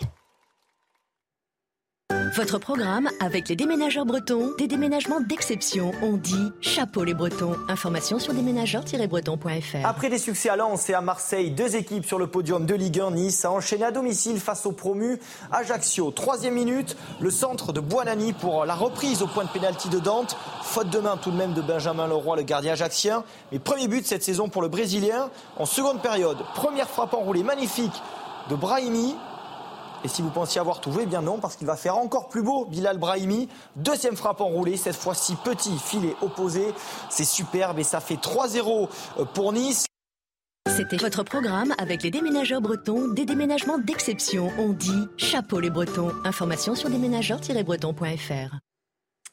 Un grand merci à Michel Taube et Caroline Pilas. Merci beaucoup Anthony. Harold Iman évidemment qu'on retrouvera dans nos prochaines euh, éditions. Vous restez avec nous. La matinale week-end se poursuit dans un instant. 7h58, bienvenue dans la matinale week-end sur CNews. Une bonne matinale qui commence forcément avec la météo de Claire Delorme. La météo avec Groupe Verlaine. Installation photovoltaïque pour réduire vos factures d'électricité. Groupe Verlaine, connectons nos énergies. Bonjour à tous, à nouveau une météo ensoleillée et très calme. Hein. C'est depuis ces derniers jours, mais tout de même à cela euh, quelques bémols. Donc nous aurons encore une perturbation qui tente de rentrer, mais elle est de très faible activité. Ça se traduit par beaucoup de nuages car nous sommes encore sous l'influence du champ des hautes pressions. Et donc c'est pour ça que de nombreux nuages feront du sur place sur le quart nord-ouest avec en prime quelques brumes et brouillards en matinée vers la Normandie, le Boulonnais, mais également en direction de la vallée du Rhône et de la vallée de la Garonne. Comme je vous le disais dans l'après-midi, très peu de changements. Euh, donc c'est une, c'est une situation qui fait du surplace, mais tout de même, on pourra avoir quelques percées de soleil hein, pour les plus chanceux, euh, car en effet, euh, on verra très très peu le soleil hein, pour le tiers nord du pays. En revanche, tout le monde ne sera pas logé à la même enseigne avec un très beau soleil, particulièrement en direction du sud, entre Corse et continent, mais avec encore un petit peu de mistral vers la basse et moyenne vallée du Rhône. Euh, pour les températures, eh bien, nouveau dégelé marqué, et donc dans l'après-midi, des températures un petit peu plus douces par le littoral atlantique et par la Méditerranée. Quant aux trois jours, eh bien, à nouveau une situation très calme et on fera un point beaucoup plus complet dans le prochain bulletin. Vous avez regardé la météo avec Groupe Verlaine. Isolation thermique par l'extérieur avec aide de l'État. Groupe Verlaine, connectons nos énergies. 8 heures sur CNews, les titres de votre matinale. Les syndicats veulent frapper un grand coup aujourd'hui. Ils appellent les familles, les travailleurs du secteur privé à venir grossir les rangs des 240 cortèges prévus à travers le pays. Parviendront-ils à faire mieux que les trois précédentes mobilisations contre la réforme des retraites? Devront-ils tôt ou tard durcir le mouvement face à la fermeté du gouvernement? On en parle ce matin avec mes invités. La bonne organisation des syndicats qui tranche avec l'indiscipline de nos députés à l'Assemblée nationale. Depuis cinq jours, les débats sont électriques entre les élus et donnent une image déplorable de notre démocratie. Dernier fait marquant, l'exclusion du député LFI Thomas Porte pour 15 jours. La sanction la plus lourde, c'est déjà la deuxième fois qu'elle est prononcée depuis le début de cette mandature. C'est historique et cela n'a rien de reluisant pour notre représentation nationale. Ce matin, on vous raconte également le destin brisé de Nicolas, tabassé, poignardé, laissé pour mort par trois individus. Une agression d'une violence inouïe, simplement parce qu'il a osé leur demander de baisser le son en pleine nuit. Les trois hommes viennent tout juste d'écoper de peine allant de 8 à 14 ans de prison. Pas sûr pour autant que Nicolas puisse tourner la page, tant son corps et son esprit sont aujourd'hui marqués. Notre reportage également au CHU de Nantes auprès des personnels soignants. Là-bas, les services d'urgence sont débordés à tel point que certains syndicats ont effectué un signalement auprès du procureur pour mise en danger de la vie d'autrui. Nouvelle illustration du désarroi dans nos hôpitaux et du risque que cette situation fait peser sur notre santé et parfois même sur nos vies. Les hôpitaux, symbole du déclassement de la France. Je vous pose la question ce matin. Et on commence avec... Euh, nos députés à l'Assemblée nationale, bien loin des mobilisations syndicales exemplaires. Hier, Thomas Porte, élu la France insoumise en Seine-Saint-Denis, a été exclu de l'hémicycle pour 15 jours. C'est la plus haute sanction. Il a refusé de s'excuser après un tweet déplorable, une photo publiée sur le réseau social où il pose avec sous son pied un ballon de football à l'effigie du ministre du Travail, Olivier Dussopt. Symboliquement, c'est la tête d'un ministre coupée, écrasée du pied par un député. Une photo qui a évidemment enflammé les débats à l'Assemblée nationale. Mais si ce n'était que ça, cette, euh, cette, affaire est venue finalement achever une semaine de débats complètement chaotiques sur la réforme des retraites. On vous fait le résumé de cette semaine électrique entre les députés avec Vincent Fandège. Dès lundi, les débats commencent sur les chapeaux de roue avec l'enchaînement de... Rappel au règlement, nouveau rappel au règlement, pour un rappel au règlement. Les suspensions de séance aussi. Madame la Présidente. Monsieur le ministre, on va suspendre cinq minutes le temps que certains collègues laissent le gouvernement s'exprimer. Olivier Dussopt, ministre du Travail, est par la suite interrompu dans sa prise de parole. La présidente enfile alors son costume de maîtresse d'école. Des engagements présidentiels. Mes chers collègues, on n'est pas dans un amphi, on n'est pas dans une manif, on est dans l'hémicycle de l'Assemblée nationale. Le même soir, trois députés Rassemblement national reçoivent des messages fallacieux leur disant qu'un de leurs proches est à l'hôpital. Marine Le Pen dénonce une manœuvre politique. Que des gens osent utiliser ce type de méthode, je tiens à le dire, est lamentable. Le lendemain, les débats se poursuivent dans la même ambiance. Je n'ai pas de leçon à recevoir d'un ministre qui instrumentalise la police à des fins politiques. Les policiers, vous les réinsultez ici en disant qu'ils tuent. C'est une honte. La journée est également marquée par le retour d'Adrien Quatennens dans l'hémicycle. Chers collègues. Jeudi, c'est un député de la France insoumise qui s'illustre avec cette photo publiée sur les réseaux sociaux. On y voit Thomas Porte, le pied sur un ballon, à l'effigie du ministre du Travail. Le lendemain, colère inhabituelle du principal intéressé. Vous voulez quoi? Vous voulez recommencer? Vous voulez ma tête comme votre collègue? C'est ça que vous voulez? Et votre comportement ne sert à rien Le député insoumis, chahuté, persiste et signe, pas d'excuses.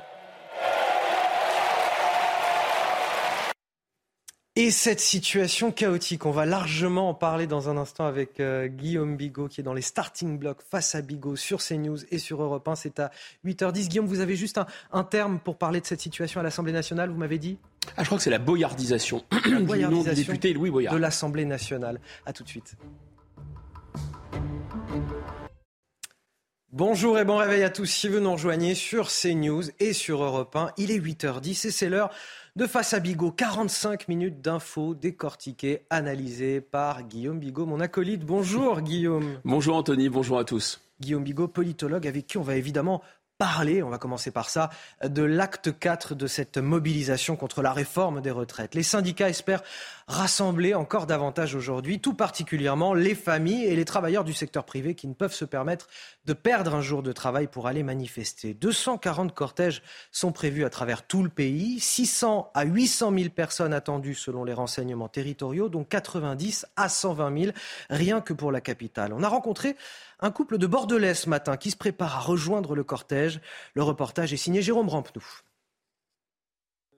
Dalila et Thomas participent dès qu'ils le peuvent aux différentes manifestations contre le projet des retraites.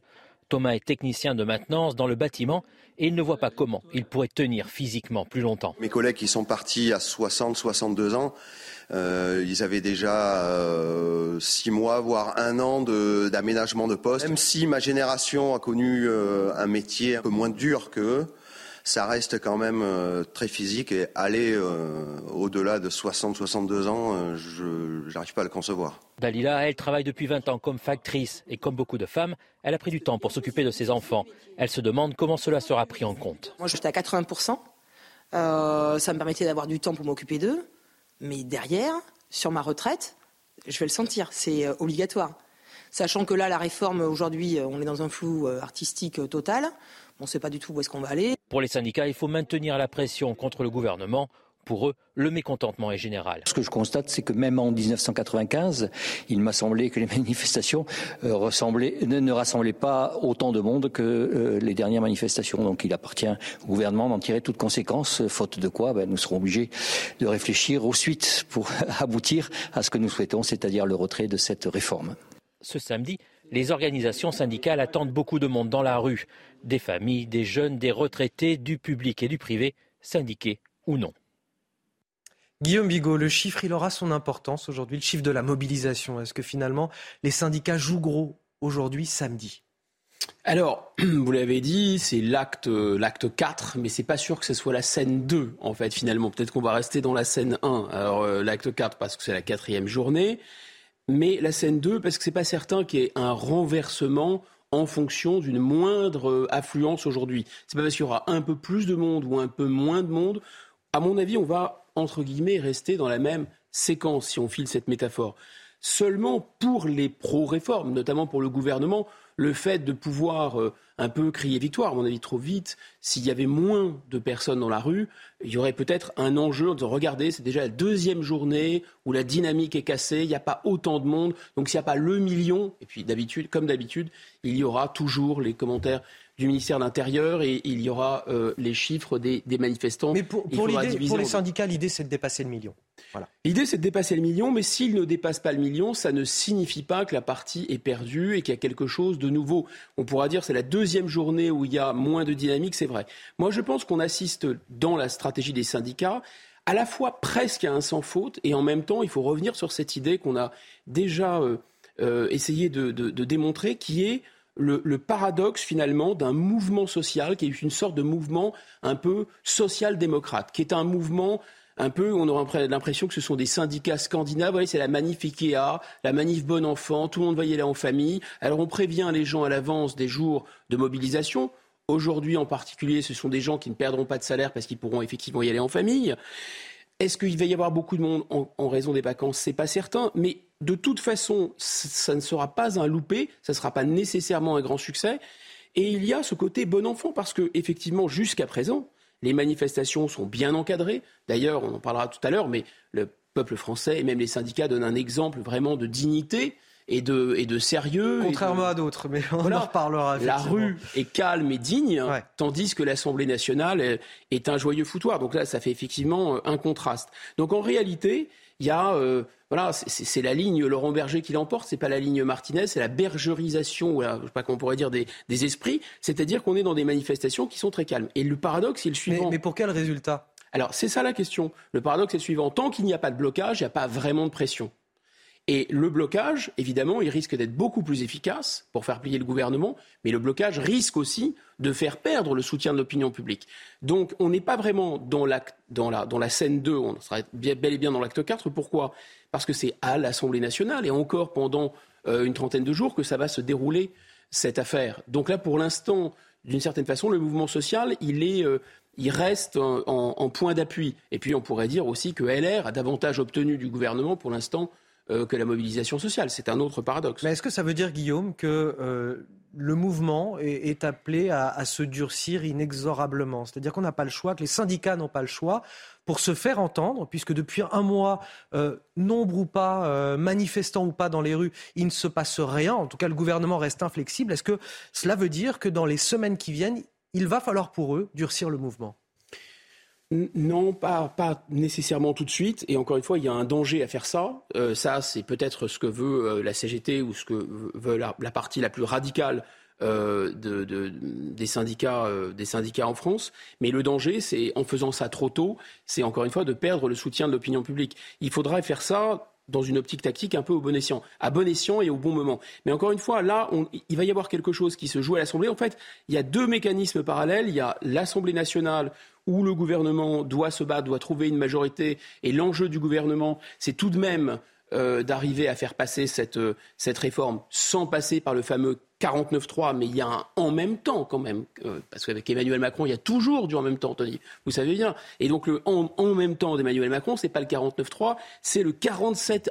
Alors on va pas faire trop de, de techniques parlementaires euh, ou constitutionnelles, mais c'est un article de la Constitution qui permet d'encadrer dans le temps, avec un, volume total de 50 jours à partir du moment où il y a le dépôt du projet, il y a 50 jours. Et finalement, si, si l'affaire n'est pas réglée en 50 jours, ça permet d'éliminer, disons, de l'obstruction parlementaire, ça permet d'envoyer en commission paritaire et au Sénat et en commission paritaire un texte pour que globalement il soit adopté presque en l'état où le gouvernement euh, l'a proposé, et ensuite de l'imposer par ordonnance si, dans un certain délai, qui est enfermé encore une fois dans 50 jours. Et donc, la pièce de théâtre de la réforme de retraite, elle va se dérouler dans ces 50 jours. Et donc, il y a une scène qui est l'Assemblée nationale, et le Sénat accessoirement, et il y a une autre scène qui est la rue. Et enfin, il y a un acteur central qui est l'opinion publique et qui va jouer les arbitres. Alors justement, Guillaume Bigot, je voulais vous donner le résultat de ce sondage Odoxa Blackbone pour le Figaro. Il est paru euh, hier. En cas de blocage, 66% des Français en imputeraient la responsabilité au gouvernement plutôt qu'aux syndicats. Alors moi, je suis syndicaliste, je me dis, ah, c'est tout bénef, je vais, je vais bloquer le pays. Oui, jusqu'ici, mais c'est précisément parce qu'ils n'ont pas bloqué le pays. Parce qu'ils n'ont pas encore bloqué le pays. On est, sur le fil, c'est ça que vous voulez me dire en fait. L'opinion pourrait très bien changer si demain les blocages euh, entraînaient vraiment des désagréments très importants pour les Français. Ça pourrait basculer. Exactement. ce qu'on comprend, c'est que alors, c'est toujours difficile d'utiliser des, mots un peu grandiloquents comme le peuple avec un grand P. Euh, difficile de savoir ce qu'est le peuple. Mais précisément, il y a quand même aussi, à la fois dans les syndicats, mais aussi à l'Assemblée nationale, un problème de représentativité. C'est-à-dire que tout le corps électoral ne se retrouve pas euh, à l'Assemblée nationale parce que l'abstention est massive. Et donc, on l'avait déjà fait cette addition également. Si vous prenez les abstentionnistes, plus euh, le RN, plus LFI, plus d'ailleurs un petit tiraillement, parce qu'au sein même de la majorité au sein de LR, il y a des gens qui ne sont pas tout à fait d'accord avec cette réforme. Si vous additionnez le tout, vous vous rendez compte de toute façon, tout de même, qu'il y a une très très grosse majorité de Français, et ça toutes les enquêtes le montrent, sont contre cette réforme. Et donc, ça, c'est sûr et certain. Mais regardons un instant. Alors, euh, pour nos auditeurs d'Europe 1, ils n'ont pas pu voir les images, mais ces deux personnes qui euh, sont, partie de la, de, la, de la France euh, des employés, de la France, on dirait, assez, assez modeste, qui vraiment attendent-ils avec impatience leur retraite? On ne veut pas parler à leur place, mais on voyait dans le reportage une planche de surf, on voyait ce technicien qui, qui, avait une guitare électrique. Enfin, grosso modo, on sent que c'est une France qui est centré sur pas seulement les loisirs, mais ce qui est centré sur la famille, qui est centré sur l'individu, qui est centré sur le cocon familial. En fait, comme il n'y a plus de grands récits, si vous voulez, tout est très individualiste. Et donc là, qu'est-ce qu'il y a pour ces gens-là? Qu'est-ce qu'ils pensent? Ils pensent que Emmanuel Macron, et c'est pas totalement faux, veut surtout imposer cette retraite, veut surtout faire 18 euh, milliards, mais enfin, il y a, avec les concessions qui ont été faites, il n'y a plus que 10 milliards. Pour lui, pour, grosso modo, sa gloriole, enfin son, son legs historique. Voilà, je veux absolument ma réforme. Et ces gens-là, ils disent non, on ne va pas travailler deux ans de plus, on ne va pas profiter deux ans de moins de nos petits-enfants, on va pas pouvoir euh, euh, profiter de la vie deux ans de moins, ça, ne va pas. donc en fait, on voit bien qu'il n'y a plus on pourrait dire, de grands récits collectifs qui peut embarquer les gens. Une réforme comme celle-ci, si vraiment elle est moi, je ne vais pas me prononcer sur le fond de la réforme, mais si elle était structurelle, on dirait, écoutez, il y a un enjeu euh, majeur, c'est l'avenir de la France, c'est notre destin à tous qui nous engage, etc. Les gens pourraient faire des efforts, mais là, ils ne perçoivent pas que ce sont des efforts. Ils perçoivent qu'il y a un président de la République qui disait il y a quelque temps qu'il ne fallait pas faire cette réforme en utilisant quasiment les mots de l'opposition, en disant oui, mais ce serait très hypocrite de faire travailler les gens au-delà de 62 ans. C'est le président qui le disait. On a un ministre du SOP, ministre du Travail, euh, et je ne sais pas si vous avez vu, mais il y a un député PS qui a utilisé mot à mot les arguments de M. Dussopt lorsqu'il était député PS, avant de rejoindre Renaissance et député PS, contre le projet Wörth de réforme des retraites. On a utilisé le verbatim, c'est-à-dire le mot à mot de M. Dussopt contre M. Dussopt. Et tout est comme ça, d'une certaine façon. Donc ça n'a pas l'air d'être quelque chose. Enfin, c'est présenté à l'opinion publique comme une réforme vitale. Et en fait, l'opinion publique a bien compris qu'elle n'était pas une réforme vitale. Guillaume Bigot, 8h21 sur CNews et sur Europe 1, on va évoquer justement notre représentation nationale qui n'a pas de quoi être fier d'ailleurs en ce moment. On revient sur cette semaine chaotique à l'Assemblée, une semaine qui s'est achevée euh, hier sur l'exclusion du député LFI Thomas Porte. L'élu de Seine-Saint-Denis a écopé de la sanction la plus lourde, 15 jours d'exclusion. Il a refusé de s'excuser après un tweet que je me permets de qualifier de déplorable, cette photo publiée sur le réseau social où il pose avec euh, sous son pied, je le décris bien pour euh, nos auditeurs d'Europe 1, il pose avec sous son pied un ballon de football à l'effigie du ministre du Travail, Olivier Dussopt. Euh, symboliquement, c'est comme la tête d'un ministre coupée, écrasée du pied par un député. Retour sur cette sanction disciplinaire avec Clémence Barbier et on en discute avec vous, Guillaume, juste après.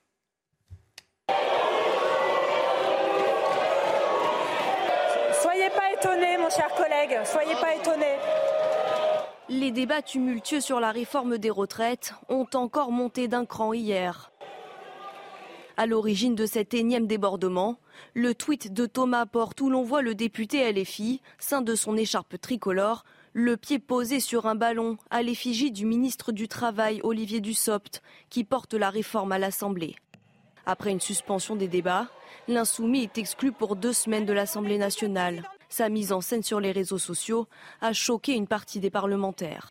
Il faut qu'il s'excuse, euh, il faut qu'il retire euh, ce, tweet. Imaginez-vous un instant un député Renaissance écraser la tête de M. Mélenchon euh, sous ses propres pieds? J'en ai été très choqué, j'ai d'ailleurs tout de suite dit ce que j'en pensais et appelé les collègues de la NUPES à, la raison. Mais plutôt que de présenter ses excuses, le collègue Porte préfère être dans la surenchère. De son côté, Thomas Porte se défend de tout appel à la violence. Je suis prêt à le dire à M. Olivier Dussopt, euh, y compris au président de la République, ce tweet-là n'était pas un appel à la violence. Je crois qu'il a été instrumentalisé, il a été utilisé aussi par certains. L'insoumis refuse de s'excuser et de retirer son tweet. Il est donc le troisième député à écoper de la plus lourde sanction disciplinaire prévue par l'Assemblée nationale. C'est la deuxième fois en trois mois que cette sanction est prononcée. Alors deux choses, Guillaume Bigot. Il y a l'image et il y a la sanction. Cette sanction, c'est la troisième fois qu'elle est prononcée sous la Ve République, 15 jours d'exclusion euh, de l'hémicycle. Mais c'est déjà la deuxième fois qu'elle est prononcée depuis le début de la mandature. Elle avait été prononcée une première fois contre le député RN Grégoire de Fournas il y a, il y a quelques mois. Est-ce que c'est quelque chose finalement qui caractérise notre époque, cette outrance? Oui, même l'infantilisation. Euh, on donne là, il y a une, il y a une image, il y a un ballon.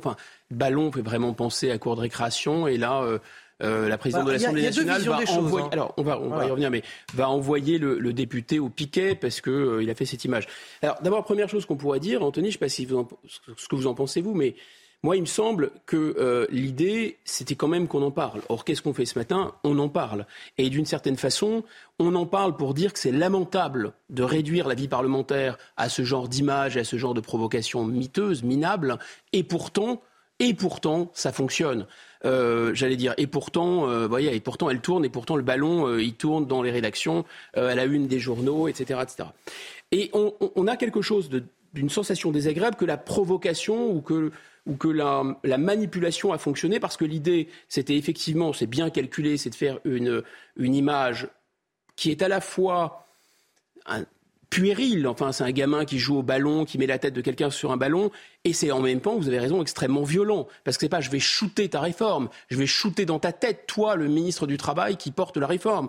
Et derrière, vous avez la tête coupée, symbole révolutionnaire, parce qu'on sait bien que les LFI euh, euh, affectionnent particulièrement Oui, ils se prennent pour des, des Robespierre. Je trouve c'est un peu des, des Robespierre en, jogging, en survêt, très très mal élevés, etc., qui ne savent ni le grec ni le latin, ce que savait Robespierre, qui sont non seulement incultes et indignes de Robespierre, mais surtout, euh, je pense, c'est des gens qui auraient été raccourcis très rapidement par le Comité de salut public pour plein de raisons, intelligence avec l'ennemi et autres. Passons.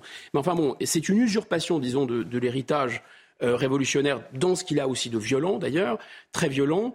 mais surtout, il y a quelque chose quand même comme une sorte de, nivellement par le bas. C'est-à-dire qu'on n'a pas d'argument, on s'en prend aux personnes parce qu'on ne peut pas s'en prendre au fond de la réforme, on n'a pas de mots, donc on met des images. Finalement, plus le niveau, plus le niveau baisse et, plus le ton monte. Il y a quelque chose comme ça. Et tout le monde ensuite va, se victimiser. M. Dussopt va en profiter pour se victimiser. Ensuite, M. Porte va dire Oh, mais attendez, regardez ce qu'on me fait. On, on va aussi prendre une sanction contre moi. On m'a instrumentalisé. Bref, tout ça, c'est, moi je trouve que ça contraste vraiment de manière incroyable avec ce qui se passe dans la rue, avec les manifestations. Euh, on a quasiment de l'antiparlementarisme dans l'Assemblée. Le LFI a vraiment une attitude très anti-parlementaire, très, très agressive. Et ce qui est étonnant, c'est que cette majorité nous a dit, Mme Borne nous a dit, moi je discuterai avec LFI, avec la NUPS, parce que ça, c'est le cercle républicain, c'est le cercle de la décence parlementaire et républicaine. C'est très étonnant de, comprendre ce que ça veut dire, cette décence macroneuse. C'est-à-dire c'est une décence où on peut effectivement faire des, têtes de, députés et on peut... Euh, alors on a parlé de bordélisation, mais je pense que c'est une sorte de, même de boyardisation euh, de l'Assemblée. Alors vous faites référence à Louis Boyard. Louis Boyard, qui est un député qui s'est vanté euh, d'avoir financé ses études par du trafic de stupéfiants. Enfin, je sais pas si vous, réalisez. Euh, vanter, euh, c'est peut-être pas le mot. Il, ah ben, ah, il était très fier de lui. Elle était très très fière de lui. C'est quelqu'un qui est une sorte de Est-ce que c'était, est-ce qu'il s'est vanté ou est-ce que c'était un aveu? On va, peut-être lui laisser le bénéfice du doute. Ah non, non, alors attendez, moi j'aurais le plus grand respect pour quelqu'un qui aurait eu un passé comme ça, qui aurait tourné la page, qui à la force du poignet ou par prise de conscience se serait dit maintenant je veux servir la société, etc. Monsieur Boyard, il, il est dans des, dans des raps, dans des clips de rap extrêmement violents à l'endroit de la République, à l'endroit d'élus, de, d'élus, etc. Il, il, donne non seulement dans l'outrance, mais dans une sorte d'antiparlementarisme au front bas.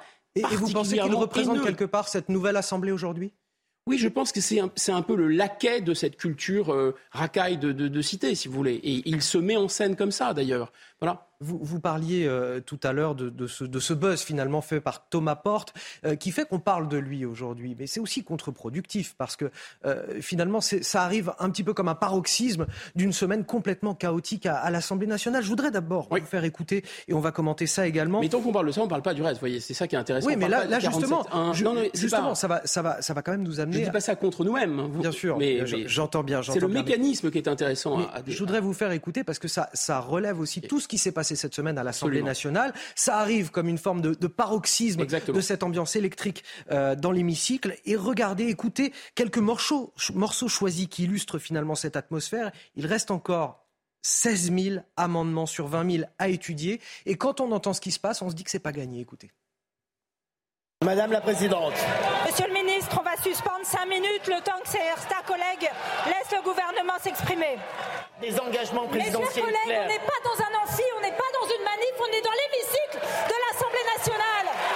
Madame la Présidente, je tiens à dénoncer un fait extrêmement grave. Quatre ou cinq de nos députés femmes viennent de recevoir un message leur indiquant qu'un de leurs enfants est à l'hôpital, hospitalisé, que des gens osent utiliser ce type de méthode, je tiens à le dire, est lamentable. Je n'ai pas de leçon à recevoir d'un ministre qui instrumentalise la police à des fins politiques. Les policiers, vous les réinsultez ici en disant qu'ils tuent. C'est une honte. Le fond du débat, Guillaume Bigot, c'est est-ce que les députés sont aujourd'hui à la hauteur euh, des débats et de l'enjeu de cette réforme finalement? Surtout, euh, il n'y a pas de, de, discussion dans le, dans le fond. Tout est concentré sur euh, ces cris, cette forme, euh, ce manque de, de décence. Et c'est à interroger parce que euh, la forme, c'est tout de même le fond qui remonte à la surface. Lorsque M. de Rugy a autorisé les parlementaires à venir à l'Assemblée sans cravate, ça pouvait l'air être un, un détail. Je pense que c'est tout sauf un détail. Il y a vraiment quelque chose de débridé. Et c'est d'autant plus débridé que vraiment le, le fond de l'argumentation s'effrite complètement. 8h30 sur CNews et sur Europe 1, c'est l'heure du rappel de l'actualité. Et ce matin, c'est avec Elisa Lukavski. Bonjour. Pierre Palmade, très grièvement blessé. Le comédien et metteur en scène âgé de 54 ans se trouvait au volant de sa voiture lorsqu'il a eu un accident hier soir en région parisienne. Son pronostic vital était hier engagé, tout comme celui de trois autres personnes. Le comédien a été transporté par hélicoptère à l'hôpital, de même qu'une femme enceinte et un homme. Nouvelle mobilisation aujourd'hui, la quatrième journée d'action contre la réforme des retraites. Et pour encadrer ces manifestations, les forces de l'ordre seront mobilisées. 10 000 policiers et gendarmes sur tout le territoire français, dont 4 500 à Paris. C'est ce que le ministre de l'Intérieur, Gérald Darmanin, a hier annoncé dans un tweet. Joe Biden et Lula se jurent de défendre une démocratie mise à l'épreuve dans leurs pays respectifs. Les présidents américains et brésiliens font référence au 6 janvier 2021 quand des partisans de l'ancien président Donald Trump ont attaqué le Capitole à Washington et au 8 janvier 2023 quand une foule acquise à l'ancien chef d'État Jair Bolsonaro a pris d'assaut les institutions de Brasilia. Ils se sont engagés à travailler de concert pour renforcer les institutions démocratiques. Bienvenue sur CNews et sur Europe 1. Si vous nous rejoignez, c'est toujours l'heure de Face à Bigot. On décrypte l'actualité avec Guillaume Bigot. On parlait de cette réforme des retraites, des débats euh, chaotiques à l'Assemblée nationale. Et encore, Guillaume Bigot, je le disais, 16 000 amendements à étudier sur les 20 000 qui ont été déposés. Et au vu des débats ces derniers jours, c'est pas gagné. Non, mais ça, c'est des techniques parlementaires classiques de, flibuste, si vous voulez. Ça consiste à, à saturer. Euh, euh, le, gouvernement avec des, amendements et, de sorte que ça ralentisse le, système. D'où d'ailleurs le recours à l'article 47.1.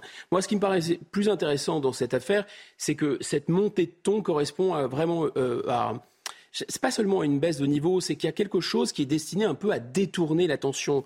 C'est-à-dire, euh, c'est quand même assez pratique pour M. Dussopt maintenant de se draper dans la disons, dans, la dignité du parlementaire insulté, dont on veut couper la tête, etc. Parce qu'effectivement, M. Dussopt, comme M. Véran, M. Véran était contre les fermetures de lits d'hôpitaux. Il y a des archives qui remontent là. M. Dussopt était, il n'y a pas très longtemps, absolument vent debout contre ce genre de réforme que lui-même il porte. Donc là, il y a une hypocrisie qui éclate. Les LR, c'est quand même intéressant. Les LR, ils étaient, ils étaient absolument arc-bouté sur une réforme à 65 ans.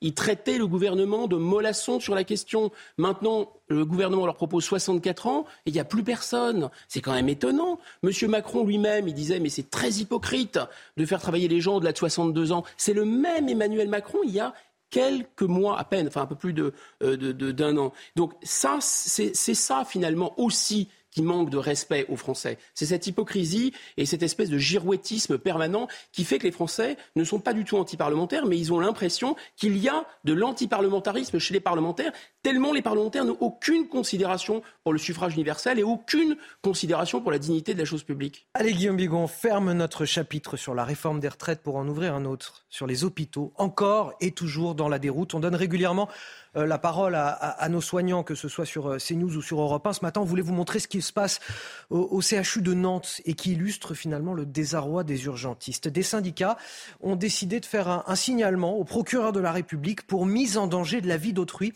du fait bien sûr des conditions de travail des soignants. Les personnels craignent eux-mêmes d'être poursuivis et condamnés devant les tribunaux en cas de prise en charge tardive des patients, alors que les services d'urgence sont complètement débordés. Le reportage, Jean-Michel Decaze.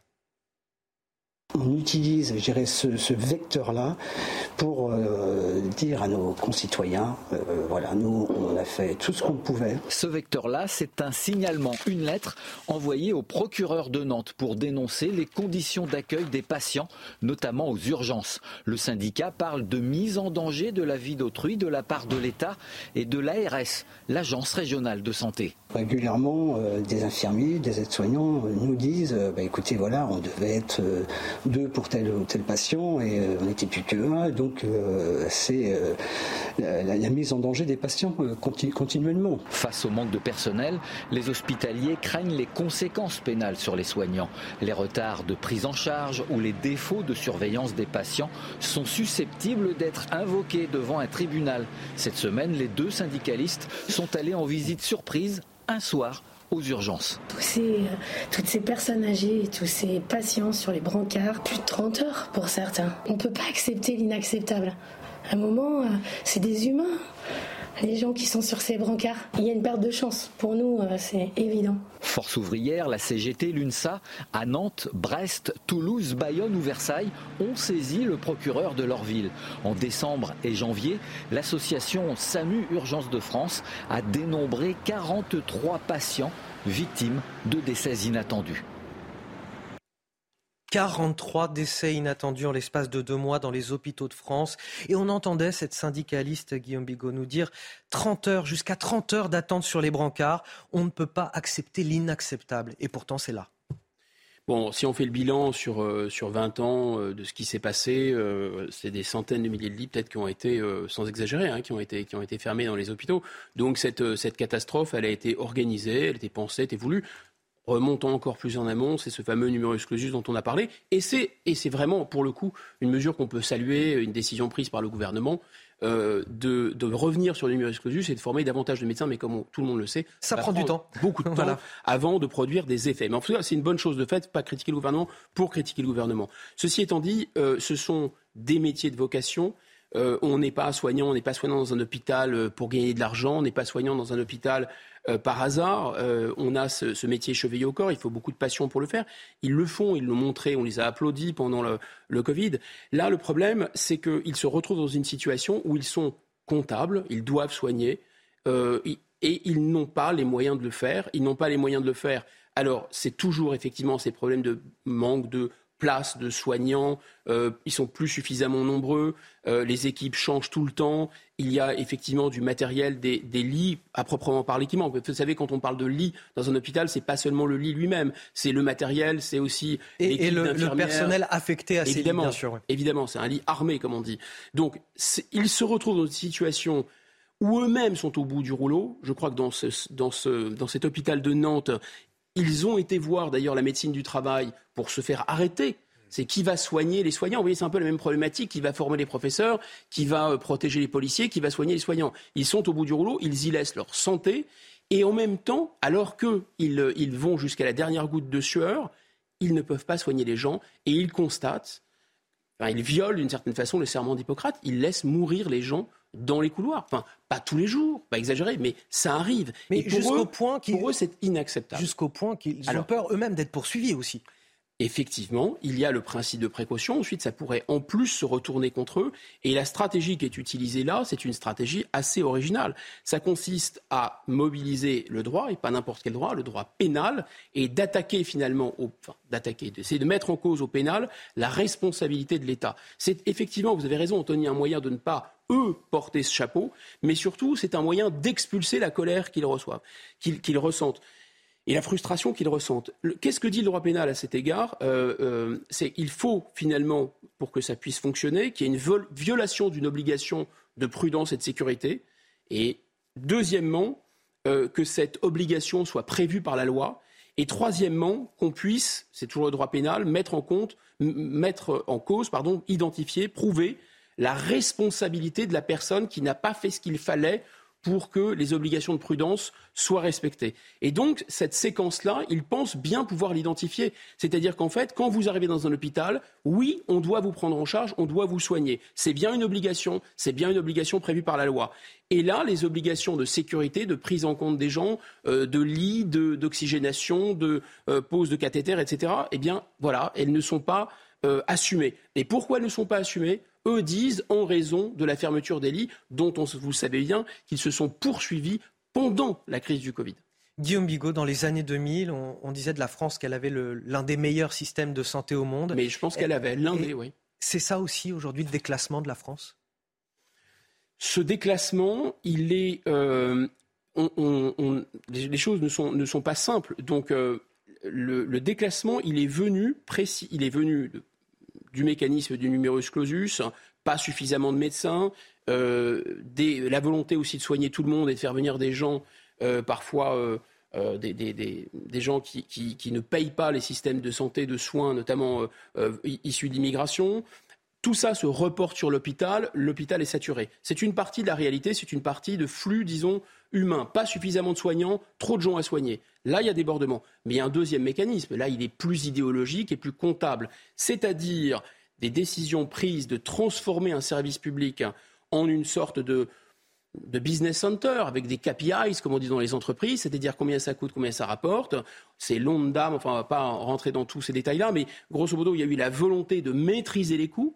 Euh, le fonctionnement à l'acte, etc. Et l'enfer étant pavé de bonnes intentions, on a fabriqué une espèce d'énorme couche de graisse euh, de technocratie comptable, en fait, de technocratie destinée à surveiller combien les, soignants coûtent. Et au lieu d'avoir des hôpitaux dirigés par des soignants, on a eu des, hôpitaux dirigés par des managers au petit pied avec des tableurs Excel pour leur dire ça coûte trop cher, ça coûte trop cher. Le résultat, c'est que ces gens-là coûtent extrêmement cher, qu'il n'y a plus d'argent pour les, pour, les, euh, pour les soignants ni pour les gens soignés, et qu'effectivement, l'un des meilleurs systèmes du monde est devenu le, le pire du système privé et le pire du système public en même temps. 8h40 sur CNews et sur Europe 1, si vous le voulez bien, Guillaume Bigot, je vous emmène en Floride, aux États-Unis.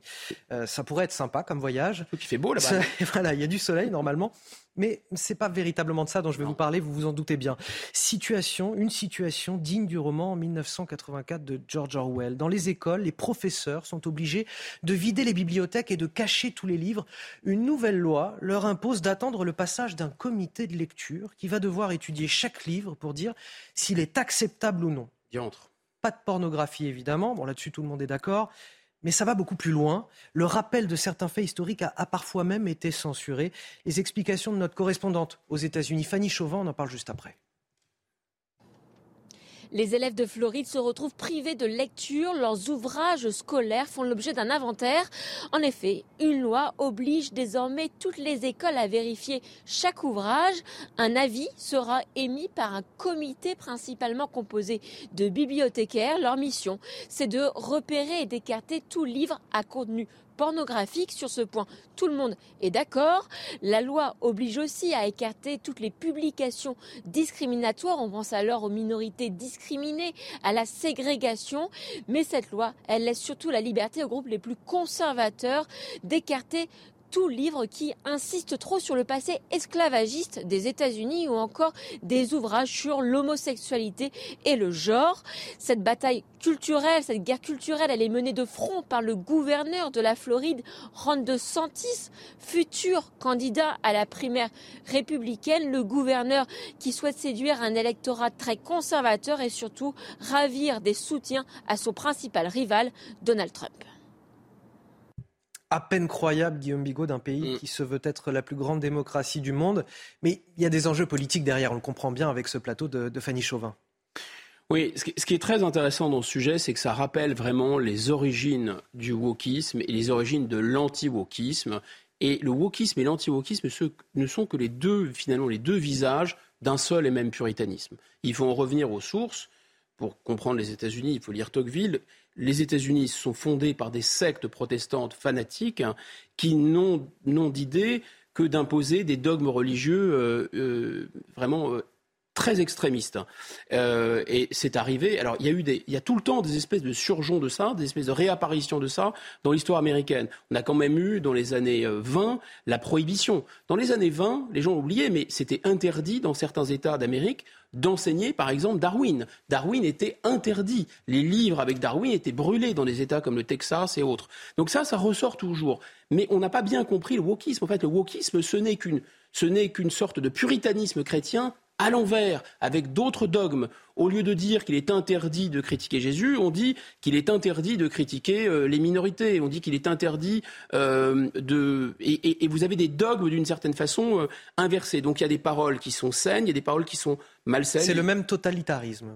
C'est alors le totalitarisme, vous savez, c'est vraiment une espèce de de, pensée religieuse politique, en fait. Euh, vraiment, c'est un fanatisme religieux à l'origine, qui c'est l'importation du fanatisme religieux dans la politique, c'est ça, d'une certaine façon, le totalitarisme.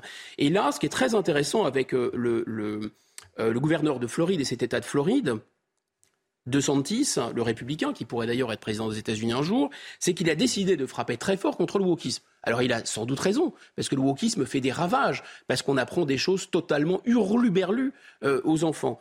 Mais l'enfer est vraiment pavé de bonnes intentions, parce que son anti-wokisme est vraiment aussi fou que le wokisme. Et d'ailleurs, il a utilisé les termes woke, il les a retournés. Woke, ça veut dire euh, normalement awake, ça veut dire on est éveillé aux discriminations. Lui, il a dit woke, ça veut dire V, c'est wrong, wrong against, donc on va être dur euh, ou, euh, sans, état d'âme à l'égard de. W, O de woke, hein, c'est our, wrong against our, K, kids, et E, and employees. Donc, wrong against our kids and employees. Donc, le wokisme est mauvais à l'égard de nos enfants et de nos employés. Moralité de l'histoire, on va faire le ménage. Et les images sont terrifiantes. C'est une mise à l'index. C'est même pas comme dans les bibliothèques du Vatican où il y a un enfer où on sort les livres licencieux. Non, là, on sort tous les livres. Enfin, on n'est pas très loin de l'autodafé, si vous voulez. Donc, il faut tous les passer au tamis pour éviter qu'il y ait des pensées, euh, pour éviter qu'on aborde des questions comme euh, l'esclavage, qu'on aborde des questions euh, euh, avec des thématiques qui seraient wokistes, donc qu'on puisse inciter les enfants à devenir LGBT ou etc. Enfin, c'est totalement fou. Dans l'actualité de cette fin de semaine, Guillaume Bigot, l'Europe qui dit vouloir renforcer ses frontières face à des flux migratoires qui ont explosé l'an dernier. Les 27 étaient réunis à, Bruxelles hier, ce vendredi. Des décisions, semble-t-il, été prises, des moyens qui seront financés par la Commission européenne. Je vous cite Charles Michel, le président du Conseil européen. Décisions seraient prises par l'Europe, ça c'est un scoop. Bah, alors vous allez me le dire, vous allez me, me donner le fond de votre pensée. Charles Michel, président du Conseil européen, qui nous dit les conclusions adoptées sont particulièrement opérationnelles moi, j'entends qu'il y a des décisions concrètes hein, dans tout ça, vous allez me le dire. On identifie, dit-il, un paquet d'actions sur lesquelles nous devons travailler pour pouvoir reprendre le contrôle des flux migratoires. Un paquet d'actions. Alors, dans le discours que l'on entend des dirigeants européens et de Charles Michel, on a le sentiment d'une prise de conscience. Guillaume Bigot, dans les faits, qu'en est-il? Bah, ce qui est intéressant dans cette déclaration, la sémantique même, plus vous avez de mots, en général, moins vous avez d'actes. Donc là, il s'agit euh, euh, d'un paquet d'actions particulièrement opérationnelles. Bon, quand on décide de quelque chose, on le décide, on dit ce qu'on décide et on y va. On n'a pas besoin de tout ce fatras, de, cette terminologie. Et puis en plus, on va y travailler. C'est-à-dire qu'ils n'ont ils ont pas fini d'identifier ce qu'ils veulent faire. Ils se sont éventuellement mis d'accord sur le fait que peut-être ils pourraient se mettre d'accord sur un certain nombre de choses. Et puis ensuite, ils vont travailler. Euh, pourquoi? Pour reprendre le contrôle. Quel aveu C'est-à-dire qu'ils ont perdu le contrôle. Donc, en fait, on en tire quoi? Que l'Europe accepte enfin de dire qu'elle a perdu le contrôle de ses frontières, enfin ça, on s'en a été aperçu, et qu'ils vont décider euh, de peut-être d'actions sur lesquels ils pourraient réfléchir à la manière de les mettre en œuvre. Je rappelle le chiffre, et qui est probablement un constat d'échec pour les pays de l'Union européenne, mais selon Frontex, il y aurait 330 000 entrées clandestines dans l'UE en, 2022. Oui, mais avec l'UE, le problème, ce ne sont même pas les entrées clandestines, ça c'est la partie émergée de l'iceberg, c'est un tout petit filet d'eau. Non, la le problème central, c'est l'immigration légale, puisque n'importe quelle personne qui se prétend euh, euh, digne de l'asile ou réfugiée en Europe. De toute façon, elle restera en Europe et avec Schengen, elle pourra aller se balader partout, etc. Et donc, il y a une, il y a une volonté de l'Union européenne qui est claire, enfin qui est écrite, qui est noire sur blanc, et en tout cas de la Commission européenne, qui est de faire venir des millions d'immigrés pour financer les retraites. C'est écrit noir sur blanc. Donc ils veulent. C'est exactement comme des gens qui vendent des cigarettes et qui prétendraient lutter euh, euh, pour euh, la santé des poumons. Ça n'a aucun sens. Ils veulent de l'immigration.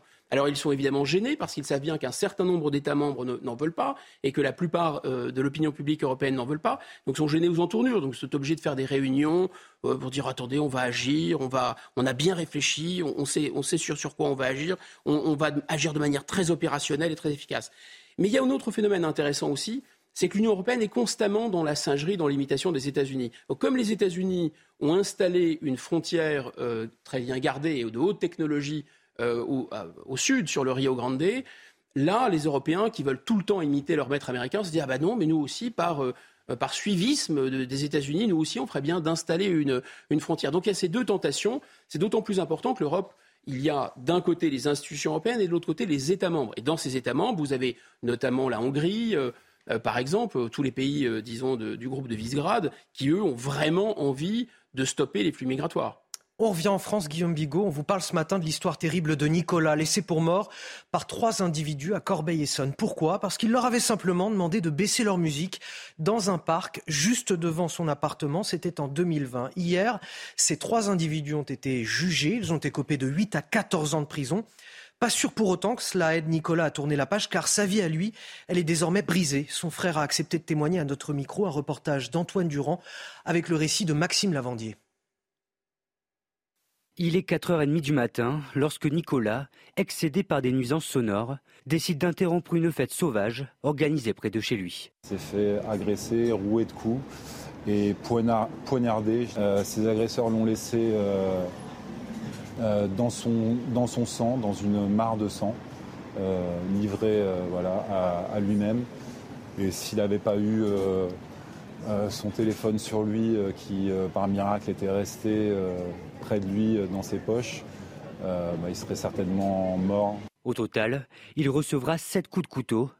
Hospitalisé pendant plusieurs semaines, il fut opéré à maintes reprises. Plus de deux ans après les faits, il tente de se reconstruire. Vraiment petit à petit, il se reconstruit.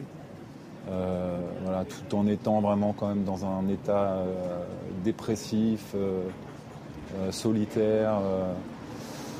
il a pris quand même voilà, 40 kilos. Il reste handicapé d'une jambe. Ce vendredi, lors du procès, Nicolas a fait face à ses agresseurs. Une épreuve difficile à passer pour lui compte tenu du discours des trois individus. On s'est préparé à vivre quelque chose de difficile. Euh, il s'avère que c'est encore plus difficile que, ce que l'on pensait. Ils n'ont absolument rien reconnu. Ils essayent de, se faire passer pour des victimes qui se sont fait agresser, ce qui n'est pas euh, possible. Accusés de tentative de meurtre, les trois agresseurs risquent 8 à 14 ans de prison. 40 ans, une vie brisée, il vit dans la peur, il est handicapé, il a pris 40 kilos. Ces individus sont en prison théoriquement pour 8 à 14 ans, mais je dis bien théoriquement. Oui, oui, avec le jeu des remises de peine, avec la saturation des, prisons, etc. Ils, vont, sans doute euh, ressortir, hélas, trois fois hélas, euh, sans, vraiment avoir, euh, avoir payé pour ce qu'ils ont fait. donc il y a effectivement parmi ces phénomènes, ces facteurs, le, sentiment d'impunité. Mais je pense qu'il y, a autre chose. Il y a d'abord le fait que certaines personnes, avec cette imprégnation de culture racaille, de, ghettoisation, de mélange très curieux de cette culture venue du ghetto américain autour des trafics de stupéfiants, cette violence qui règne dans certains quartiers, avec une espèce de, de caïda, le tout d'ailleurs un peu réislamisé. Enfin, tout ça, ça fait un cocktail très étrange. Et vous avez des gens qui se considèrent comme des seigneurs, comme maîtres et possesseurs du territoire. Ils sont installés là. Et effectivement, il ne faut pas vous aviser de leur demander euh, de baisser le son à 4 heures du matin, de vous respecter, etc. Au contraire, vous leur refusez une cigarette, un regard de travers, vous pouvez mourir. Et là, on va dire, oui, mais vous exploitez un fait divers sordide, terrifiant. C'est terrifiant ce qui est arrivé à cet homme. Mais je pense qu'on n'est pas dans le fait divers, on est vraiment dans le phénomène de société. D'ailleurs, il y a une note du ministère de l'Intérieur sur le recours aux armes blanches, et c'est tout ce mécanisme d'une violence très particulière qui est la violence dite gratuite. Moi, je pense qu'elle n'est pas gratuite. Elle signifie que certains se sont appropriés un territoire et qu'ils sont les dominants. Ils sont euh, un peu comme si vous êtes dans, un, dans une réserve naturelle et euh, bah, les lions sont chez eux. Donc, gratuite, c'est parce qu'elle n'est pas nécessairement adossée à un phénomène de, criminalité, de trafic de drogue oui, ou de stupéfiants. Voilà. Exactement. Alors, gratuite en ce sens-là, mais pas gratuite dans le sens où elle est, je pense, elle est structurelle. Sans... Alors, c'était le Figaro en février 2020 qui avait, euh, c'est une statistique qui m'avait vraiment fait bondir, 44 000 euh, attaques à l'arme blanche par an en France, 120 attaques à l'arme blanche par jour. Je crois qu'on ne peut plus vraiment parler euh, de faits divers. Il y a quand même un phénomène de société qui est derrière où il faut s'interroger sur le comportement de certains qui considèrent que l'autre l'autre parce qu'il n'a pas votre couleur de peau, l'autre parce qu'il n'a pas votre religion, soyons clairs, hein. l'autre parce que c'est un, Gaulois, c'est un objet sur lequel défouler, se déchaîner et déchaîner sa frustration. Ils étaient en plus extrêmement alcoolisés, apparemment. Enfin, qu'importe. Il y a quelque chose comme ça qui est vraiment, vraiment, euh, vraiment inquiétant sur le, sur le territoire. Et c'est là-dessus qu'on termine notre échange, euh, Guillaume Bigot. Merci à vous. Vous restez avec nous sur euh, CNews et sur Europe 1. Sur CNews, la matinale week-end se poursuit. Et sur Europe 1, c'est l'heure de retrouver Lénaïque Monnier et Frédéric Tadei. C'est arrivé cette semaine. Excellent week-end à tous sur CNews et sur Europe 1, bien sûr. La météo avec Groupe Verlaine. Installation photovoltaïque pour réduire vos factures d'électricité. Groupe Verlaine, connectons nos énergies. Bonjour à tous, ce sera un week-end plutôt agréable et, ensoleillé sur la majeure partie du pays, à l'exception une nouvelle fois du tiers nord du pays qui sera sous les nuages. En effet, c'est une perturbation qui tente de rentrer, mais elle fera du surplace car nous sommes encore sous l'influence de l'anticyclone qui est quand même bien costaud. Donc nous aurons quand même en matinée, donc certes de nombreux nuages, mais surtout encore quelques brumes et brouillards situés vers le Boulonnais, vers les côtes normandes, également en basse et moyenne vallée du Rhône, mais aussi vers le début de la vallée de la Garonne. Dans l'après-midi, très peu de changements. On peut espérer quelques petites percées de soleil là encore mais bon, vraiment pour les plus chanceux, ça reste très ensoleillé, bien évidemment en direction du sud avec un petit peu de Mistral. 50 km/h, vous le remarquerez vers la moyenne vallée du Rhône. Pour les températures, eh bien, nous, il faudra se couvrir, hein, des gelées marquées encore, hein, que ce soit des régions centrales en remontant vers la région Grand Est jusqu'à moins 6 degrés. Ça sera en revanche non seulement plus doux et surtout positif vers le quart nord-ouest. Et ça, c'est dû bien à la couverture nuageuse. Nous aurons 4 degrés à Brest. Dans l'après-midi, eh bien, des températures qui auront tendance à se radoucir encore vers l'arc atlantique de 10 à 11 degrés jusqu'à 13 degrés pour Perpignan. Et puis l'est du pays restera encore sous une relative fraîcheur avec la minimale de 6 degrés. Quant à la suite, eh bien, que vous dire si ce n'est que très peu de changements. On reste sur la même configuration, des nuages hein, sur le tiers nord du pays, davantage de soleil dans le sud après la dissipation des brumes et brouillards locaux et des températures, c'est pareil, stables de 9 à 10 degrés pour la moitié nord et de 13 à 14 degrés pour la moitié sud. Vous avez regardé la météo avec Groupe Verlaine. Isolation thermique par l'extérieur avec aide de l'État. Groupe Verlaine, connectons nos énergies. 9h, vous faites bien de nous rejoindre sur CNews, c'est l'heure de la matinale week-end. On est ensemble jusqu'à 10h pour de l'info, de l'analyse, des débats. Toujours à mes côtés sur ce plateau, Guillaume Bigot pour décrypter l'actualité et Najwa El Haïté. Bonjour. Bonjour Anthony. Qui vient de nous rejoindre, Najwa El Haïté avocate et on va décrypter également avec vous l'actualité ce matin. Voici les titres de votre journal de 9h. Les syndicats veulent frapper un grand coup aujourd'hui. Ils appellent les familles, les travailleurs du secteur privé à venir grossir les rangs des 240 cortèges prévus à travers le pays. Parviendront-ils à faire mieux que les trois précédentes mobilisations contre la réforme des retraites? Devront-ils tôt ou tard durcir le mouvement face à la fermeté du gouvernement? On en parle avec mes invités et notamment Hélène Fauvel, secrétaire confédérale Force ouvrière, dans un instant. Notre reportage au CHU de Nantes auprès des personnels soignants. Là-bas, les services d'urgence sont débordés à tel point que certains syndicats ont effectué un signalement auprès du procureur pour mise en danger de la vie d'autrui. Nouvelle illustration du désarroi dans nos hôpitaux et du risque que cette situation fait peser sur notre santé et parfois même sur nos vies. Les hôpitaux, symbole du déclassement de la France, je vous pose la question ce matin. Ce phénomène plutôt rare et inquiétant en plein hiver, la sécheresse qui frappe en ce moment le département des Bouches-du-Rhône. Pas moins de 17 communes, dont une partie de la ville de Marseille, ont été placées en alerte par la préfecture. On vous dit tout dans ce journal. Mais avant de développer ces titres, cette information. L'humoriste Pierre Palmade, très grièvement blessé hier soir dans un accident de la route. Son pronostic vital est engagé. Le comédien de 54 ans se trouvait au volant de sa voiture sur une route départementale de Seine-et-Marne, aux abords de la forêt de Fontainebleau lorsque l'accident s'est produit. Il a percuté un autre véhicule qui arrivait en face de lui. L'humoriste a été transporté par un hélicoptère vers l'hôpital. Le pronostic vital d'une femme enceinte, d'un homme et d'un enfant de 6 ans qui était dans le second véhicule est lui aussi engagé. Par ailleurs, deux témoins de la scène ont rapporté que deux passagers de la voiture de Pierre Palmade ont pris la fuite après la collision. Une enquête a été ouverte et confiée au commissariat de Melun. On en vient à l'actualité du jour, acte 4 de la mobilisation contre la réforme des retraites. Les syndicats espèrent rassembler encore davantage aujourd'hui, je vous le disais tout à l'heure, tout particulièrement les familles et les travailleurs du secteur privé qui ne pouvaient pas jusque-là se permettre de perdre un jour de travail pour manifester. 240 cortèges sont prévus à travers le pays. 600 à 800 000 personnes, selon les renseignements territoriaux, sont attendues, dont 90 à 120 000 rien que pour la capitale. On a rencontré ce matin un couple de Bordelais qui se prépare à rejoindre le cortège. Le reportage, regardez, est signé Jérôme Rampenou. Dalila et Thomas participent dès qu'ils le peuvent aux différentes manifestations contre le projet des retraites.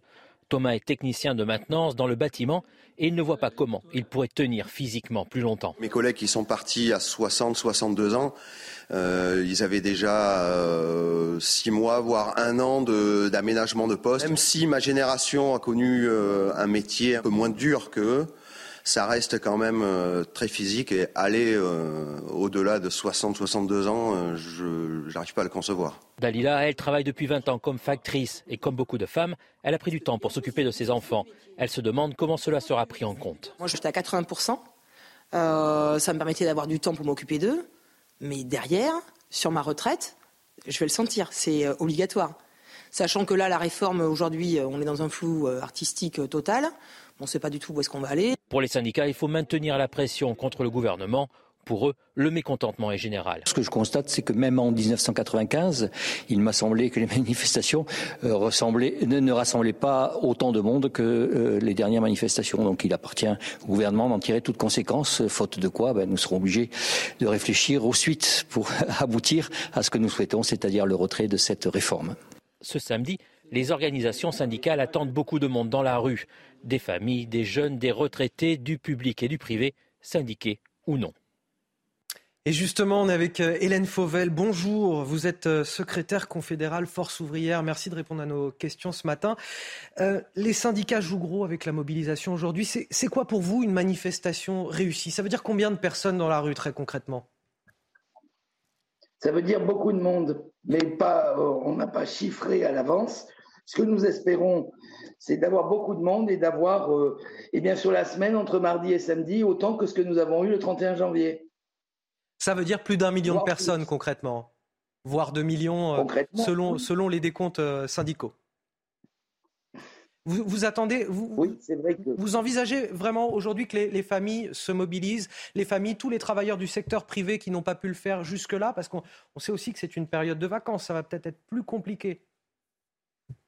C'est une période de vacances, mais pas partout. Et donc, euh, nous espérons que oui, compte tenu des sondages d'opinion, eh bien, les gens euh, viendront dans cet espace que nous avons euh, mis en place pour qu'ils puissent venir. Bon, après quasiment, un mois de mobilisation, Hélène Fauvel, on ne peut pas dire que ce soit. Alors, du point de vue de la mobilisation en elle-même, évidemment, elle est réussie puisque les syndicats ont réussi à organiser des cortèges euh, relativement calmes, même très calmes euh, pour la plupart d'entre eux. Euh, mais simplement, au niveau politique, ça n'a absolument pas fait fléchir le gouvernement. Est-ce que ça veut dire que nécessairement, il va falloir, dans les prochaines semaines, pour vous, durcir ce mouvement? Et nous verrons. Ce sera en fonction, en fonction de ce qui va se passer en fonction des réactions euh, du gouvernement à la mobilisation d'aujourd'hui et aux prochaines mobilisations, nous verrons. vous savez, dans un conflit de cette nature, les décisions, on les prend au fur et à mesure que nous avançons. Il serait un peu prématuré de dire aujourd'hui, voilà, nous allons faire ceci, nous allons faire cela.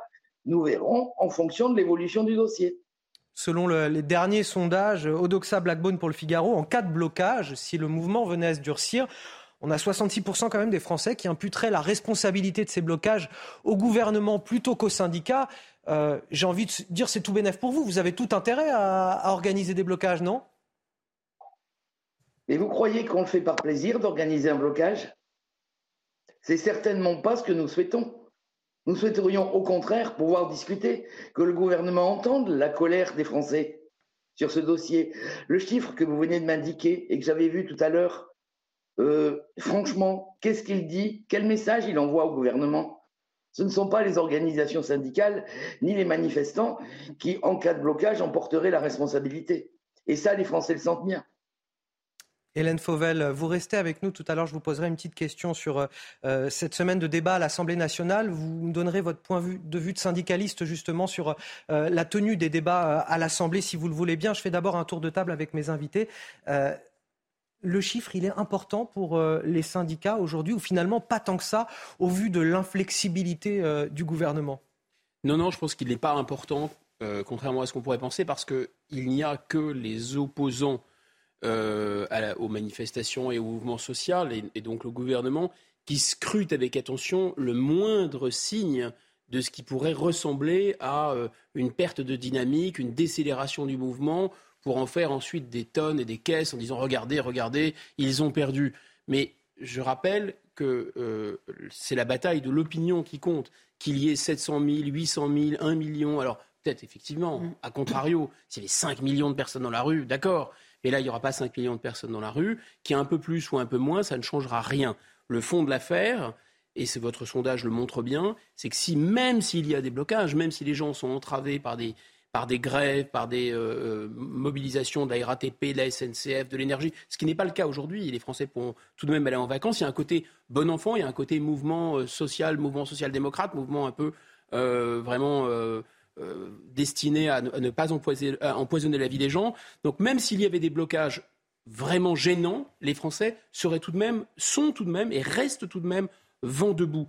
Même si le texte passe sans euh, euh, passe à l'Assemblée nationale avec une majorité pour le gouvernement, la population sera contre. Le point de blocage, il est sur l'âge, il est sur 64 ans. Plus ou moins de concessions, ça ne changera rien. Voix parlementaire ou pas voix parlementaire, ça ne changera rien. 700 000 ou 1 million, ça ne changera rien.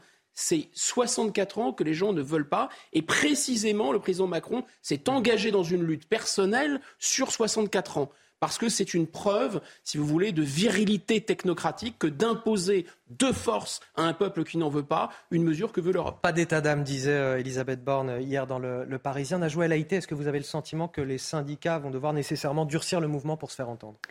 Et pour euh, faire entendre aussi les Français qui sont majoritaires mm. contre cette réforme. Oui, tout à fait. Les semaines, les semaines passent et l'opinion publique est vent debout contre cette réforme. Vous, vous, vous le rappelez. Et malgré eh bien, une explication euh, sans cesse des députés, des ministres sur les plateaux télé, sur vos plateaux télé, en radio. Eh bien, malgré ça, eh ces, explications euh, demeurent euh, inaudibles parce que cette réforme demeure impopulaire et Guillaume Bigot le, rappelait, le point de blocage, c'est le report de, l'âge légal. Alors, on voit un gouvernement qui lâche euh, sur, certains points. Vous avez notamment la reconnaissance des carrières longues pour pouvoir partir plus tôt à la retraite. Donc là, le gouvernement a accepté cela. Vous avez également l'index des seniors qui, franchement, à mon humble avis, ne sert pas à grand-chose pour inciter les entreprises à garder leurs seniors ou à, embaucher. Mais en tous les cas, cet index risque de faire, euh, en l'absence de publication euh, des entreprises de plus de 300 salariés, eh bien, une sanction. Mais il n'en demeure pas moins que les Français sont inquiets. Ils estiment que cette réforme est, euh, paramétrique et injuste. Alors, en plus, ce qui fait la force de ce mouvement social, c'est l'unité des syndicats cette unité euh, des, syndicats. Euh, et puis là, vous parliez, Guillaume Bigot, que le gouvernement scrute la moindre faille concernant le nombre de manifestants, euh, notamment aujourd'hui, mais aussi la moindre faille en ce, qui concerne, en ce qui concerne cette unité mmh. syndicale. Et les dérapages potentiels. Mais complètement. S'il y a des violences, alors là. Et, et là où je rejoins Laurent Berger, et j'en terminerai par là mes propos, c'est que il ne faudrait pas que cette désespérance sociale euh, qui euh, donc se traduit par une forte mobilisation euh, dans, la rue et qui estime que le gouvernement est assez sourd à ces revendications-là, se transforme en, des, en, un blocage, en une paralysie du pays. Donc c'est ça. Il faut, suivre de près en tous les cas les choses. On est toujours avec euh, Hélène Fauvel, secrétaire confédérale Force ouvrière. Hélène Fauvel, bon, les mobilisations syndicales sont, exemplaires, vous, n'allez forcément pas me dire le contraire. On est loin de pouvoir en dire autant de nos députés à l'Assemblée nationale. Et justement là-dessus, je voulais vous faire écouter un petit peu cette semaine de débat complètement chaotique sur la réforme des retraites, le résumé de cette semaine électrique avec euh, Vincent Fahandège. Et puis juste après, vous me direz un mot là-dessus. Dès lundi, les débats commencent sur les chapeaux de roue avec l'enchaînement de... Rappel au règlement, nouveau rappel au règlement, pour un rappel au règlement. Les suspensions de séance aussi. Madame la Présidente. Monsieur le ministre, on va suspendre cinq minutes le temps que certains collègues laissent le gouvernement s'exprimer. Olivier Dussopt, ministre du Travail, est par la suite interrompu dans sa prise de parole. La présidente enfile alors son costume de maîtresse d'école. Des engagements présidentiels. Mes chers collègues, on n'est pas dans un amphi, on n'est pas dans une manif, on est dans l'hémicycle de l'Assemblée nationale. Le même soir, trois députés Rassemblement national reçoivent des messages fallacieux leur disant qu'un de leurs proches est à l'hôpital. Marine Le Pen dénonce une manœuvre politique. Que des gens osent utiliser ce type de méthode, je tiens à le dire, est lamentable. Le lendemain, les débats se poursuivent dans la même ambiance. Je n'ai pas de leçon à recevoir d'un ministre qui instrumentalise la police à des fins politiques. Les policiers vous les réinsultez ici en disant qu'ils tuent. C'est une honte. La journée est également marquée par le retour d'Adrien Quatennens dans l'hémicycle. Chers collègues. Jeudi, c'est un député de la France Insoumise qui s'illustre avec cette photo publiée sur les réseaux sociaux. On y voit Thomas Porte, le pied sur un ballon, à l'effigie du ministre du Travail. Le lendemain, colère inhabituelle du principal intéressé. Vous voulez quoi? Vous voulez recommencer? Vous voulez ma tête comme votre collègue? C'est ça que vous voulez? Et votre comportement ne sert à rien Le député insoumis, chahuté, persiste et signe, pas d'excuses. Hélène Fauvel, peut-être votre regard de syndicaliste sur ce qui se passe en ce moment à l'Assemblée nationale? J'ai regardé attentivement euh, les débats depuis le début de la semaine, euh, en soirée. Bien évidemment, vous savez qu'à Force ouvrière, nous ne faisons pas de politique. Nous ne faisons que de la politique syndicale. Bon, on peut estimer que globalement, quand on regarde ces débats, la République ne se grandit pas. Ceci étant, euh, je dirais, ceux qui s'offusquent seraient bien inspirés de lire les comptes rendus de débats à l'Assemblée sur la Troisième République, par exemple. Mais il est vrai qu'à l'époque, il n'y avait ni caméra ni réseaux sociaux. Ça n'était pas beaucoup plus calme. Merci. Ceci étant, on peut regretter, on peut regretter euh, ce qui, ce qui s'y passe. Merci à vous, Hélène Fauvel, je le rappelle, secrétaire confédérale Force ouvrière. Il est 9h14, euh, bientôt 9h15 sur CNews et c'est l'heure du rappel de l'actualité. C'est avec vous, Elisa Lukavski. Nouvelle euh, mobilisation aujourd'hui, la quatrième journée euh, d'action contre la réforme des retraites et pour encadrer ces manifestations, les forces de l'ordre seront mobilisées. 10 000 policiers et gendarmes sur tout le territoire français, dont 4 500 à Paris. C'est ce que le ministre de l'Intérieur, Gérald Darmanin, a hier annoncé dans un tweet. De 8 à 14 ans de prison requis contre les agresseurs de Nicolas, jugé pour tentative de meurtre. Nicolas, c'est cet homme qui a été agressé, poignardé par trois hommes en août 2020 dans l'Essonne, alors qu'il leur avait simplement demandé de baisser le son en pleine nuit. Il avait été retrouvé euh, par les policiers dans une mare de sang après qu'on lui a asséné sept coups de couteau. La chercheuse franco-iranienne Fariba Adelka a été libérée de prison. Elle avait été arrêtée en Iran en juin 2019, condamnée à 5 ans de prison pour atteinte à la sécurité nationale, ce que ses proches ont toujours farouchement nié. Une nouvelle qui intervient quelques jours après l'annonce par Téhéran d'une grâce en faveur d'un nombre important de condamnés. Nos hôpitaux, encore et toujours dans la déroute. On donne régulièrement euh, la parole aux, soignants sur ce plateau. Ce matin, on voulait vous montrer ce qui se passe au, CHU de Nantes et qui illustre très concrètement le désarroi des urgentistes. Des syndicats ont décidé de faire un, signalement au procureur pour mise en danger de la vie d'autrui. Du fait, bien sûr, des conditions de travail des soignants, les personnels craignent même d'être poursuivis et condamnés par les tribunaux en cas de prise en charge tardive des patients, alors même que les services d'urgence sont complètement débordés. Le reportage, Jean-Michel Decaze on utilise, je ce, vecteur-là pour euh, dire à nos concitoyens, euh, voilà, nous, on a fait tout ce qu'on pouvait. Ce vecteur-là, c'est un signalement, une lettre envoyée au procureur de Nantes pour dénoncer les conditions d'accueil des patients, notamment aux urgences. Le syndicat parle de mise en danger de la vie d'autrui de la part de l'État et de l'ARS, l'Agence régionale de santé. Régulièrement, euh, des infirmiers, des aides-soignants nous disent, bah, écoutez, voilà, on devait être deux pour tel ou tel patient et euh, on n'était plus que un. Donc euh, c'est euh, la, mise en danger des patients continuellement. Face au manque de personnel, les hospitaliers craignent les conséquences pénales sur les soignants. Les retards de prise en charge ou les défauts de surveillance des patients sont susceptibles d'être invoqués devant un tribunal. Cette semaine, les deux syndicalistes sont allés en visite surprise un soir aux urgences. Euh, toutes ces personnes âgées, tous ces patients sur les brancards, plus de 30 heures pour certains. On ne peut pas accepter l'inacceptable.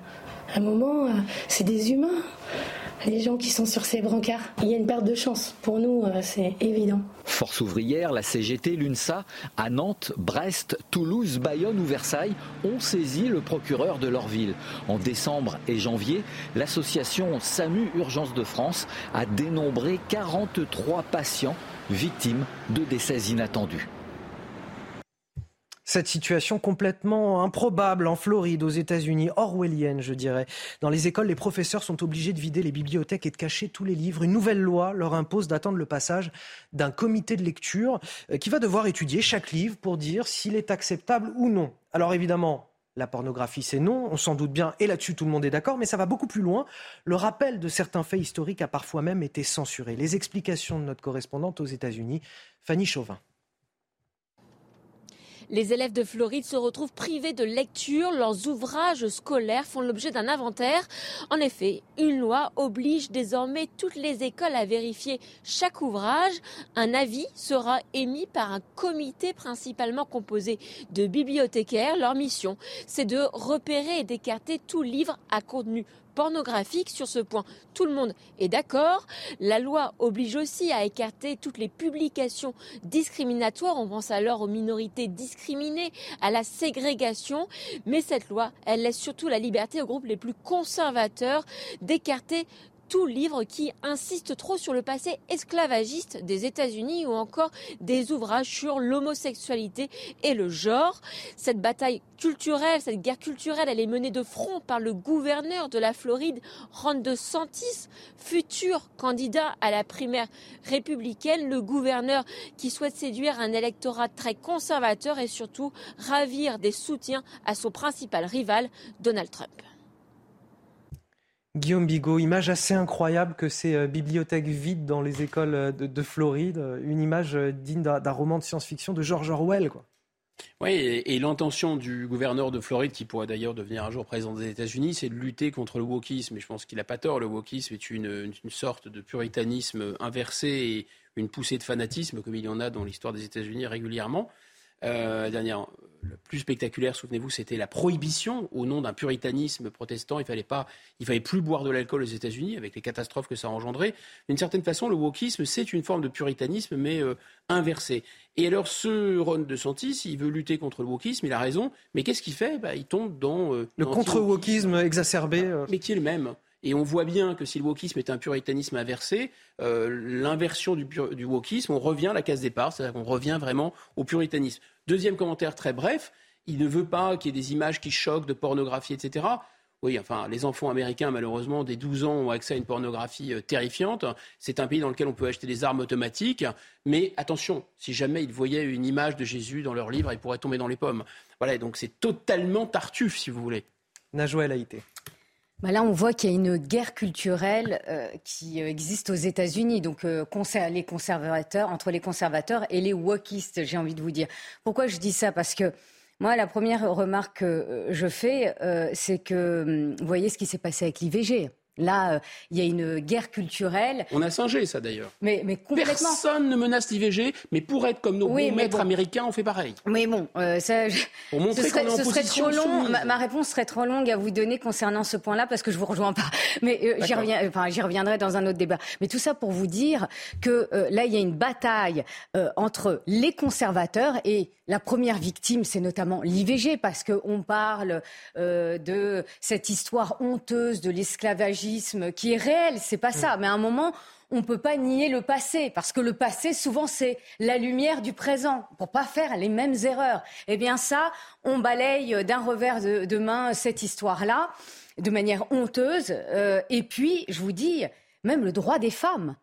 Les conservateurs, eh bien, sont des ennemis du droit des femmes. Et c'est pour ça que je citais comme exemple l'IVG, IVG qui est interdite dans certains États. Euh, et, après, en France, vous avez raison, on, on copie ce qui se passe euh, aux États-Unis. Le mouvement wokiste arrive en force dans nos universités et on a des raisons d'être inquiet. Le, le, ministre Papendai est un colonisé mental de l'Amérique. D'ailleurs, il, a, il, a, totalement euh, reproduit euh, la mode américaine. Il, se soumet à l'Amérique. Il a été formé au sein des il obéit, universités Il obéit à la métropole américaine. Voilà. Il est victime d'un syndrome de colonisation mentale. Allez, ce phénomène plutôt rare et inquiétant en, plein hiver, on revient en France. La sécheresse qui frappe en ce moment le département des Bouches-du-Rhône. Pas moins de 17 communes, dont une partie de la ville de Marseille, ont été placées en alerte par la préfecture. Le reportage, Stéphanie Rouquier.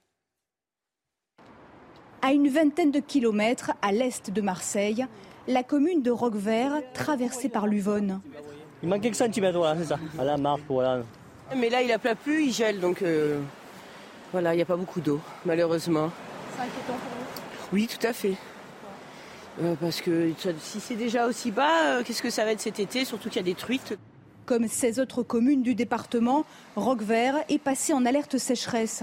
Les quelques précipitations du mois de décembre dernier, liées aux températures élevées, n'ont pas permis aux cours d'eau de se recharger. La préfecture demande donc aux administrés de limiter leur consommation d'eau. Oui, bien sûr, je fais attention quand même chez moi, en évitant de laisser couler l'eau euh, inutilement, voilà. Eh bien l'eau, je fais attention. Hein. Je me mouille, je me savonne et je me rince. Hein. Bah, J'essaye de tirer moins d'eau, j'ai une bassine, mais bon, euh, je ne peux pas faire grand-chose euh, de plus. Les autorités surveillent la pluviométrie des semaines à venir pour élever, si besoin, les mesures de restriction. L'indiscipline de nos députés à l'Assemblée nationale qui tranche avec la bonne organisation des syndicats dans cette lutte contre la réforme des retraites. On en parle dans un instant avec Guillaume Bigot et Najwa El Haïté juste après la pause. 9h30, bienvenue dans la matinale week-end à ceux qui nous rejoignent. Je suis toujours avec euh, Guillaume Bigot et Najwa El Haïté pour décrypter toute l'actualité. Les titres de votre journal de 9h30. Alors que la France s'apprête à vivre une nouvelle journée de mobilisation contre la réforme des retraites, la bonne organisation des syndicats tranche avec l'indiscipline de nos députés à l'Assemblée. Depuis cinq jours, les débats sont électriques entre les élus et donnent une image déplorable de notre démocratie. Dernier fait marquant, l'exclusion du député LFI Thomas Porte pour une durée de 15 jours. La sanction la plus lourde, c'est déjà la deuxième fois qu'elle est prononcée depuis le début de cette mandature, c'est historique. Et cela n'a rien de reluisant pour notre représentation nationale. Ce matin, on vous raconte également le destin brisé de Nicolas, tabassé, poignardé et laissé pour mort par trois individus. Une agression d'une violence inouïe simplement parce qu'il a osé leur demander de baisser le son en pleine nuit. Les trois hommes viennent tout juste d'écoper de peine allant de 8 à 14 ans de prison. Pas sûr pour autant que Nicolas puisse tourner la page tant son corps et son esprit sont aujourd'hui marqués. Les enseignants travaillent-ils suffisamment pour être mieux payés sans contrepartie? Apparemment non, selon le ministère de l'Éducation nationale, qui conditionne la revalorisation de leur salaire à de nouvelles missions. Elles ont été dévoilées cette semaine et les syndicats parlent de provocation. On revient tout d'abord sur cette semaine chaotique à l'Assemblée nationale. Une semaine qui s'est achevée hier sur l'exclusion du député LFI Thomas Porte. L'élu de Seine-Saint-Denis a écopé de la sanction la plus lourde, 15 jours d'exclusion. Il a refusé de s'excuser après un tweet déplorable. Cette photo publiée sur le réseau social, je vous la décris, où il pose avec sous son pied un ballon de football à l'effigie du ministre du Travail Olivier Dussopt. Symboliquement, c'est la tête d'un ministre coupée, écrasée du pied par un, par un député. Retour sur cette sanction disciplinaire avec Clémence Barbier, et puis on en discute juste après.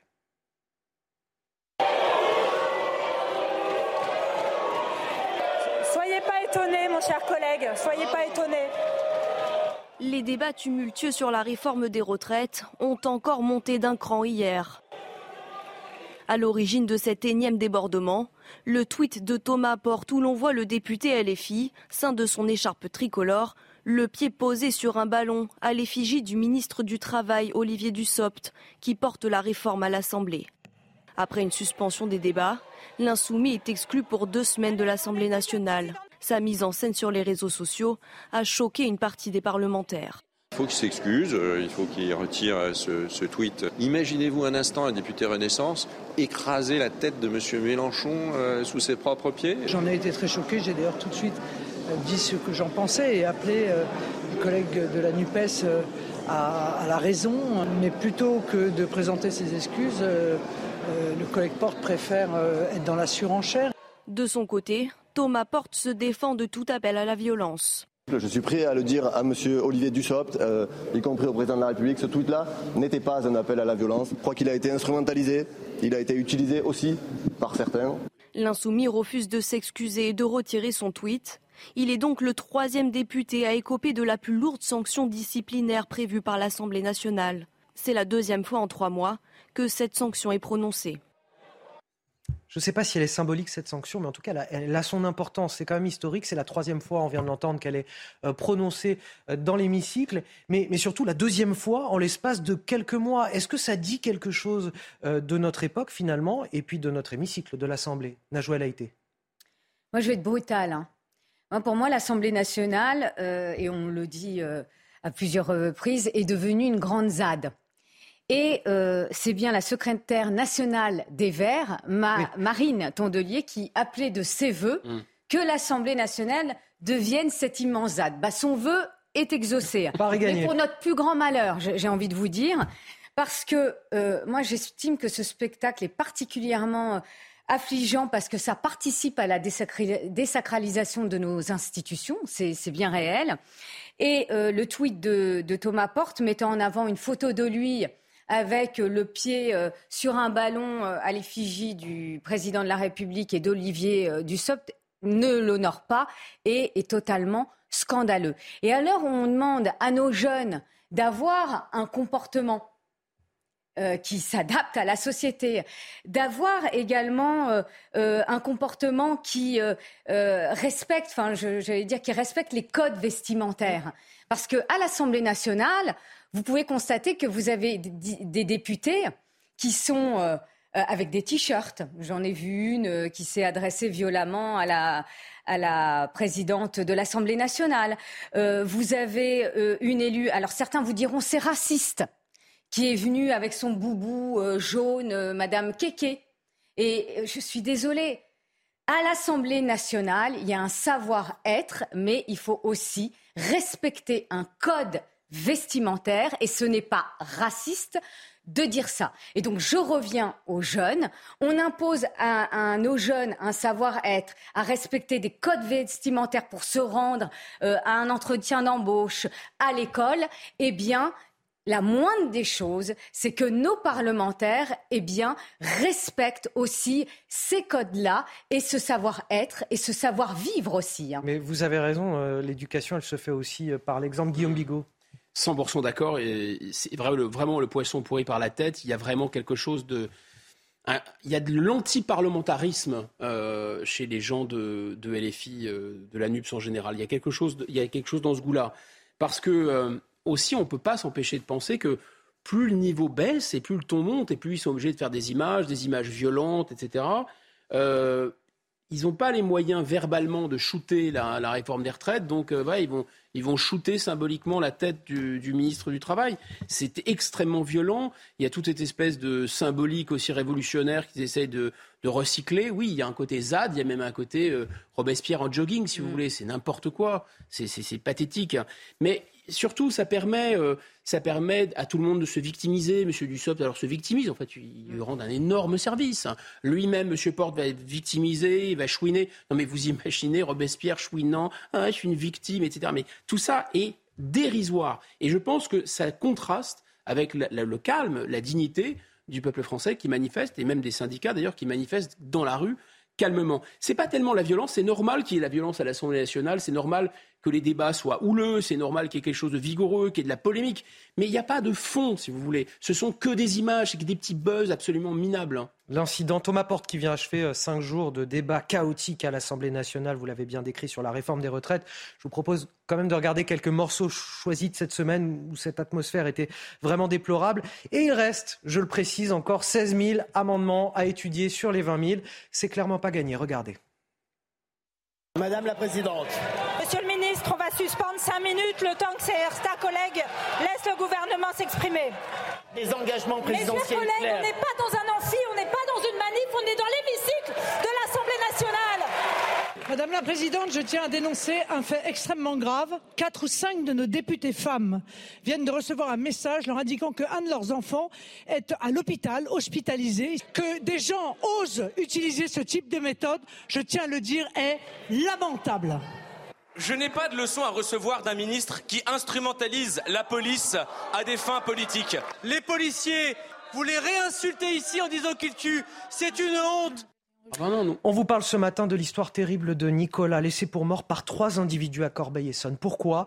Parce qu'il leur avait simplement demandé de baisser leur musique dans un parc juste devant son appartement. C'était en 2020. Hier, ces trois individus ont été jugés. Ils ont été copés de 8 à 14 ans de prison. Pas sûr pour autant euh, que cela aide Nicolas à, tourner la page, car sa vie à lui est désormais brisée. Son frère a accepté de témoigner à notre micro. Le reportage est signé Antoine Durand avec le récit de Maxime Lavandier. Il est 4h30 du matin lorsque Nicolas, excédé par des nuisances sonores, décide d'interrompre une fête sauvage organisée près de chez lui. Il s'est fait agresser, rouer de coups et poignardé. Euh, ses agresseurs l'ont laissé euh, euh, dans, son, dans son sang, dans une mare de sang, livré voilà, à, lui-même. Et s'il n'avait pas eu son téléphone sur lui, qui par miracle était resté près de lui dans ses poches, bah, il serait certainement mort. Au total, il recevra sept coups de couteau. Hospitalisé pendant plusieurs semaines, il fut opéré à maintes reprises plus de deux ans après les faits, il tente de se reconstruire. Vraiment petit à petit, il se reconstruit. Euh, voilà, tout en étant vraiment quand même dans un état euh, dépressif, euh, solitaire.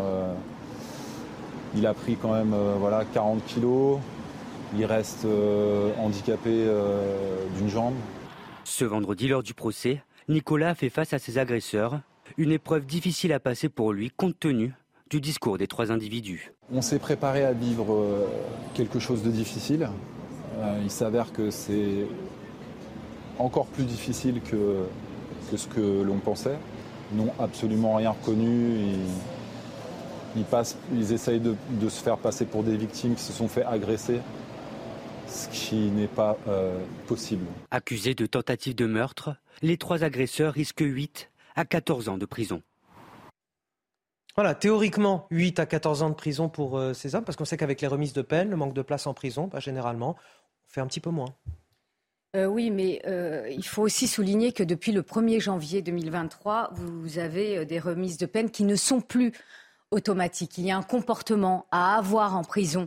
Il y a aussi une volonté, et surtout d'évaluer cette volonté de réinsertion des détenus au sein de la société. Ça passe par le travail en prison. Donc, euh, il y, a, quand même euh, une réponse du ministre de la Justice qui euh, conditionne ces remises de peine. J'aimerais donc voilà, ça, c'est dans un premier temps parce de, que de, le rappeler. On a 40 ans, un homme de 40 ans dont la vie est, totalement brisée, handicapé, qui a pris 40 kilos, qui n'ose plus sortir, qui a peur aujourd'hui. Voilà, et ça, quoi qu'il arrive, la prison ne réparera pas ça. Mais bien sûr qu'elle ne réparera pas ça. C'est des, des, vies brisées. C'est des vraies vies brisées. D'ailleurs, cette terrible actualité me rappelle, vous savez, le chauffeur de bus hmm. qui est mort parce qu'il demandait à un jeune de mettre son masque dans le bus. Mais c'est des, des, faits divers euh, terrible. Et parfois, j'ai envie de vous dire, même c'est un fait de société, parce que les incivilités, l'agressivité aussi dans les propos, dès que où il y a un mauvais regard ou une personne qui vient vous voir pour demander une cigarette, vous n'avez pas cette cigarette, et bien tout de suite, mm. on vous attaque euh, par euh, des violences verbales, voire physiques. Donc là, on, on voit bien une radicalisation des comportements au sein de notre société. Alors, est-ce qu'on peut parler d'ensauvagement? Moi, personnellement, et c'est à titre personnel, moi, je parlerais d'ensauvagement de certaines personnes. Parce que la parole et l'échange avec l'autre n'est plus devenu possible. C'est que des agressions physiques et verbales. Quand on parle de ça, Guillaume Bigot, on dit souvent c'est de la violence gratuite. Mais je c'est vraiment, c'est vraiment gratuit. Non, non, elle n'est pas gratuite. Elle n'est pas gratuite. Parce qu'elle n'est pas adossée à de la criminalité, ou du trafic de stupéfiants, par exemple. Mais pour vous, c'est pas quelque chose de gratuit. Non, c'est-à-dire que c'est par élimination qu'on dit ça. Et je rejoins. Euh, euh, Najwa Alaïté, elle a absolument raison. Il y a un problème de, de balance bénéfice-risque qui ne sont pas dissuadés par le pénal et par la répression, ça c'est vrai. Mais il y a bien autre chose en réalité.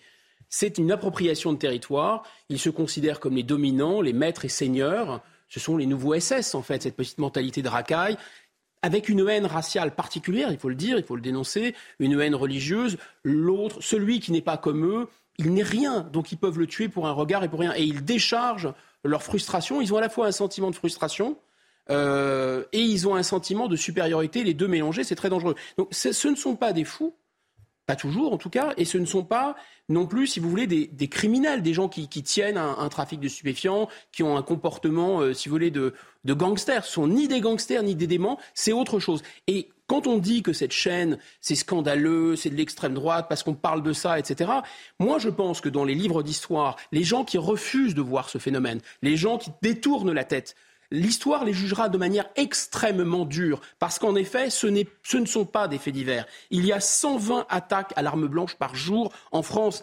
44 000 par an en 2019. Il y avait une note du ministère de l'Intérieur sur l'augmentation de, de, ces, de ces violences, recours à l'arme blanche. Donc c'est un phénomène de société. Ne pas en parler, ne pas en parler, c'est se retrouver complice.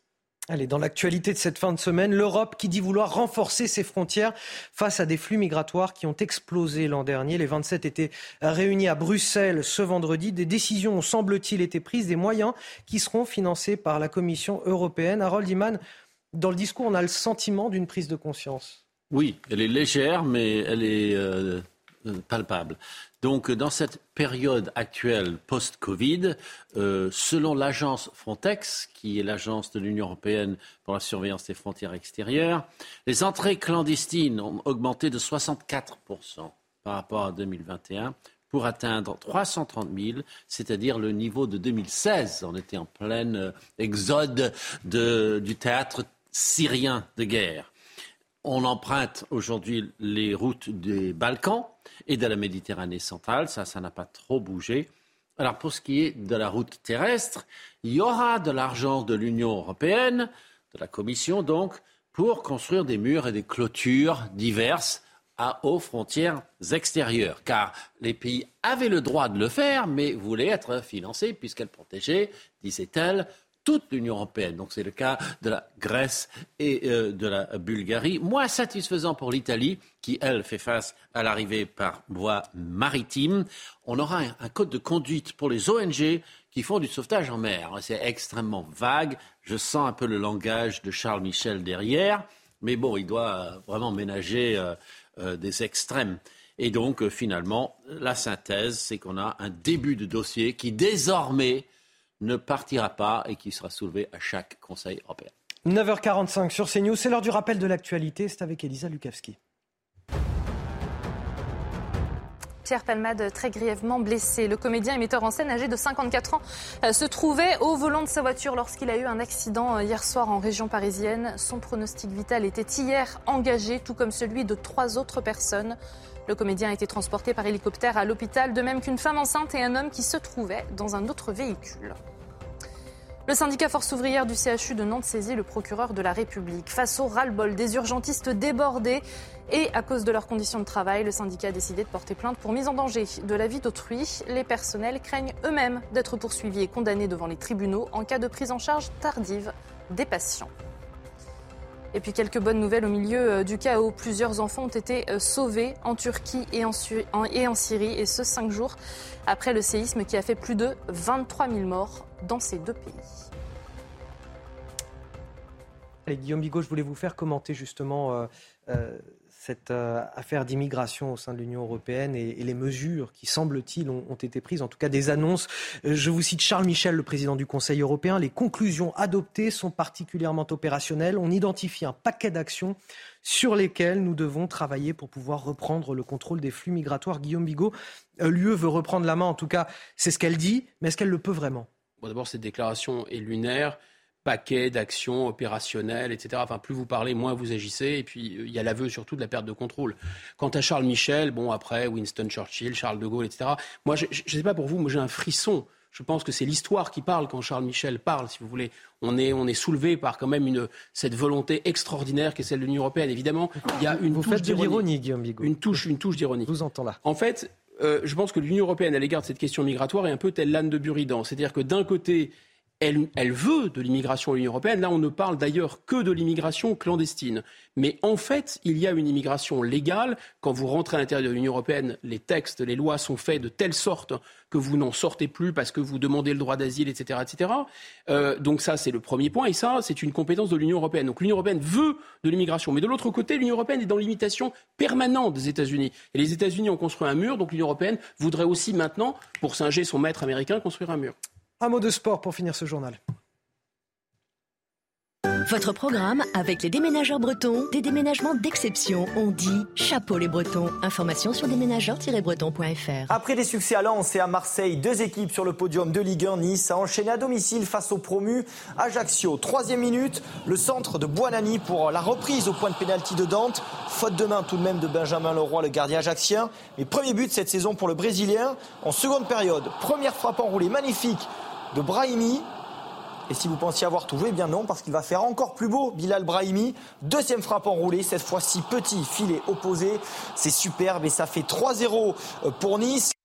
C'était votre programme avec les déménageurs bretons, des déménagements d'exception. On dit chapeau les bretons. Information sur déménageurs-bretons.fr c'est déjà la fin de cette matinale oh, week-end. Le temps pour moi de vous remercier. Ça passe vite. Je suis bien d'accord. Merci Najwa pour cet enthousiasme euh, partagé. Euh, on se retrouve évidemment demain matin pour la matinale week-end avec Guillaume Bigot, Najwa Laïté, probablement dans les, dans les jours, dans les semaines qui viennent. Euh, Harold Iman, merci également pour vos éclairages. Vous restez avec nous sur CNews. Dans un instant, Docteur Mio. Bonjour Docteur Mio. Vous saurez comment faire la différence entre maux de tête, céphalée, migraine. Ça vous parle peut-être ça Guillaume ah, Vous connaissez. Moi aussi je connais. Ce n'est pas la même chose. Vous allez le découvrir tout de suite avec Brigitte Millot dans un instant juste après la pause. Va-t-il faire beau ou pas aujourd'hui La réponse avec Claire Delorme. La météo avec Groupe Verlaine. Installation photovoltaïque pour réduire vos factures d'électricité. Groupe Verlaine, connectons nos énergies.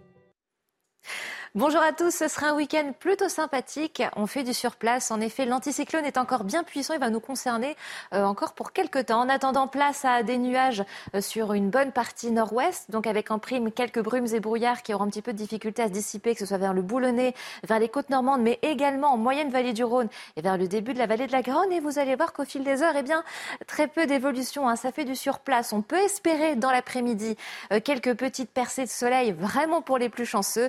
Le soleil quant à lui, restera vraiment très présent, que ce soit de la région Grand Est en direction du sud, avec un petit peu de Mistral euh, qui pourrait réapparaître là encore vers la moyenne et basse vallée du Rhône. Pour les températures, à nouveau, il faudra se couvrir en matinée avec des gelées quand même marquées, surtout des régions centrales, en remontant une fois de plus vers le nord-est du pays jusqu'à moins 6 degrés. C'est assez mordant, mais grâce aux nuages, eh bien, on aura des températures positives vers le quart nord-ouest jusqu'à 4 degrés euh, pour Brest. Dans l'après-midi, eh bien, des températures toujours un petit peu contrastées entre l'est et l'ouest, pas plus de 6 degrés en direction de Metz, Nancy, Reims, 6 degrés également euh, vers le Puy-en-Velay, alors que ça sera quand même beaucoup plus doux vers euh, l'arc atlantique, jusqu'à 11 degrés, que ce soit Brest en direction du Pays Basque, et la maximale reviendra pour Perpignan de 13 degrés. Vous avez regardé la météo avec Groupe Verlaine. Isolation thermique par l'extérieur avec aide de l'État. Groupe Verlaine, connectons nos énergies.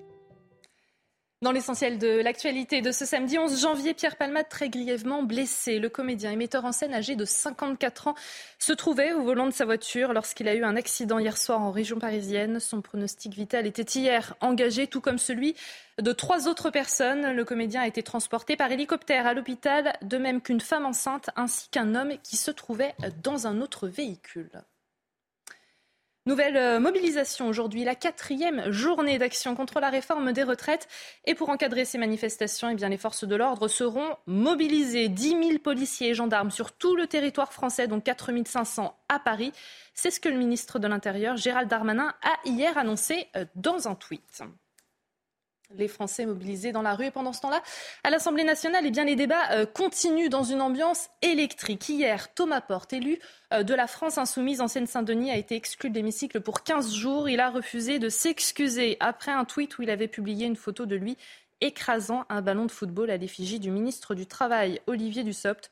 Une photo qui a mis euh, le feu aux poudres et qui a enflammé toute l'Assemblée nationale de 8 à 14 ans de prison euh, requis contre les agresseurs de Nicolas, jugé pour tentative de meurtre. Nicolas, eh bien, c'est cet homme qui a été agressé, poignardé par trois hommes en août 2020 dans l'Essonne alors qu'il leur avait simplement demandé de baisser le son. C'était en pleine nuit. Il avait ensuite été retrouvé euh, par les policiers dans une mare de sang après qu'on lui ait asséné euh, sept coups de couteau. Voilà pour l'essentiel de l'actualité. Votre rendez-vous santé dans un instant. bonjour, docteur Millot. Aujourd'hui, Brigitte Millot va nous parler des maux de tête. Très bonne journée sur CNews. Flexibility is great. That's why there's yoga. Flexibility for your insurance coverage is great too. That's why there's United Healthcare Insurance Plans. Underwritten by Golden Rule Insurance Company, United Healthcare Insurance Plans offer flexible, budget friendly coverage for medical, vision, dental, and more. One of these plans may be right for you if you're, say, between jobs, coming off your parents' plan, turning a side hustle into a full hustle, or even missed open enrollment. Want more flexibility? Find out more about United Healthcare Insurance Plans at uh1.com.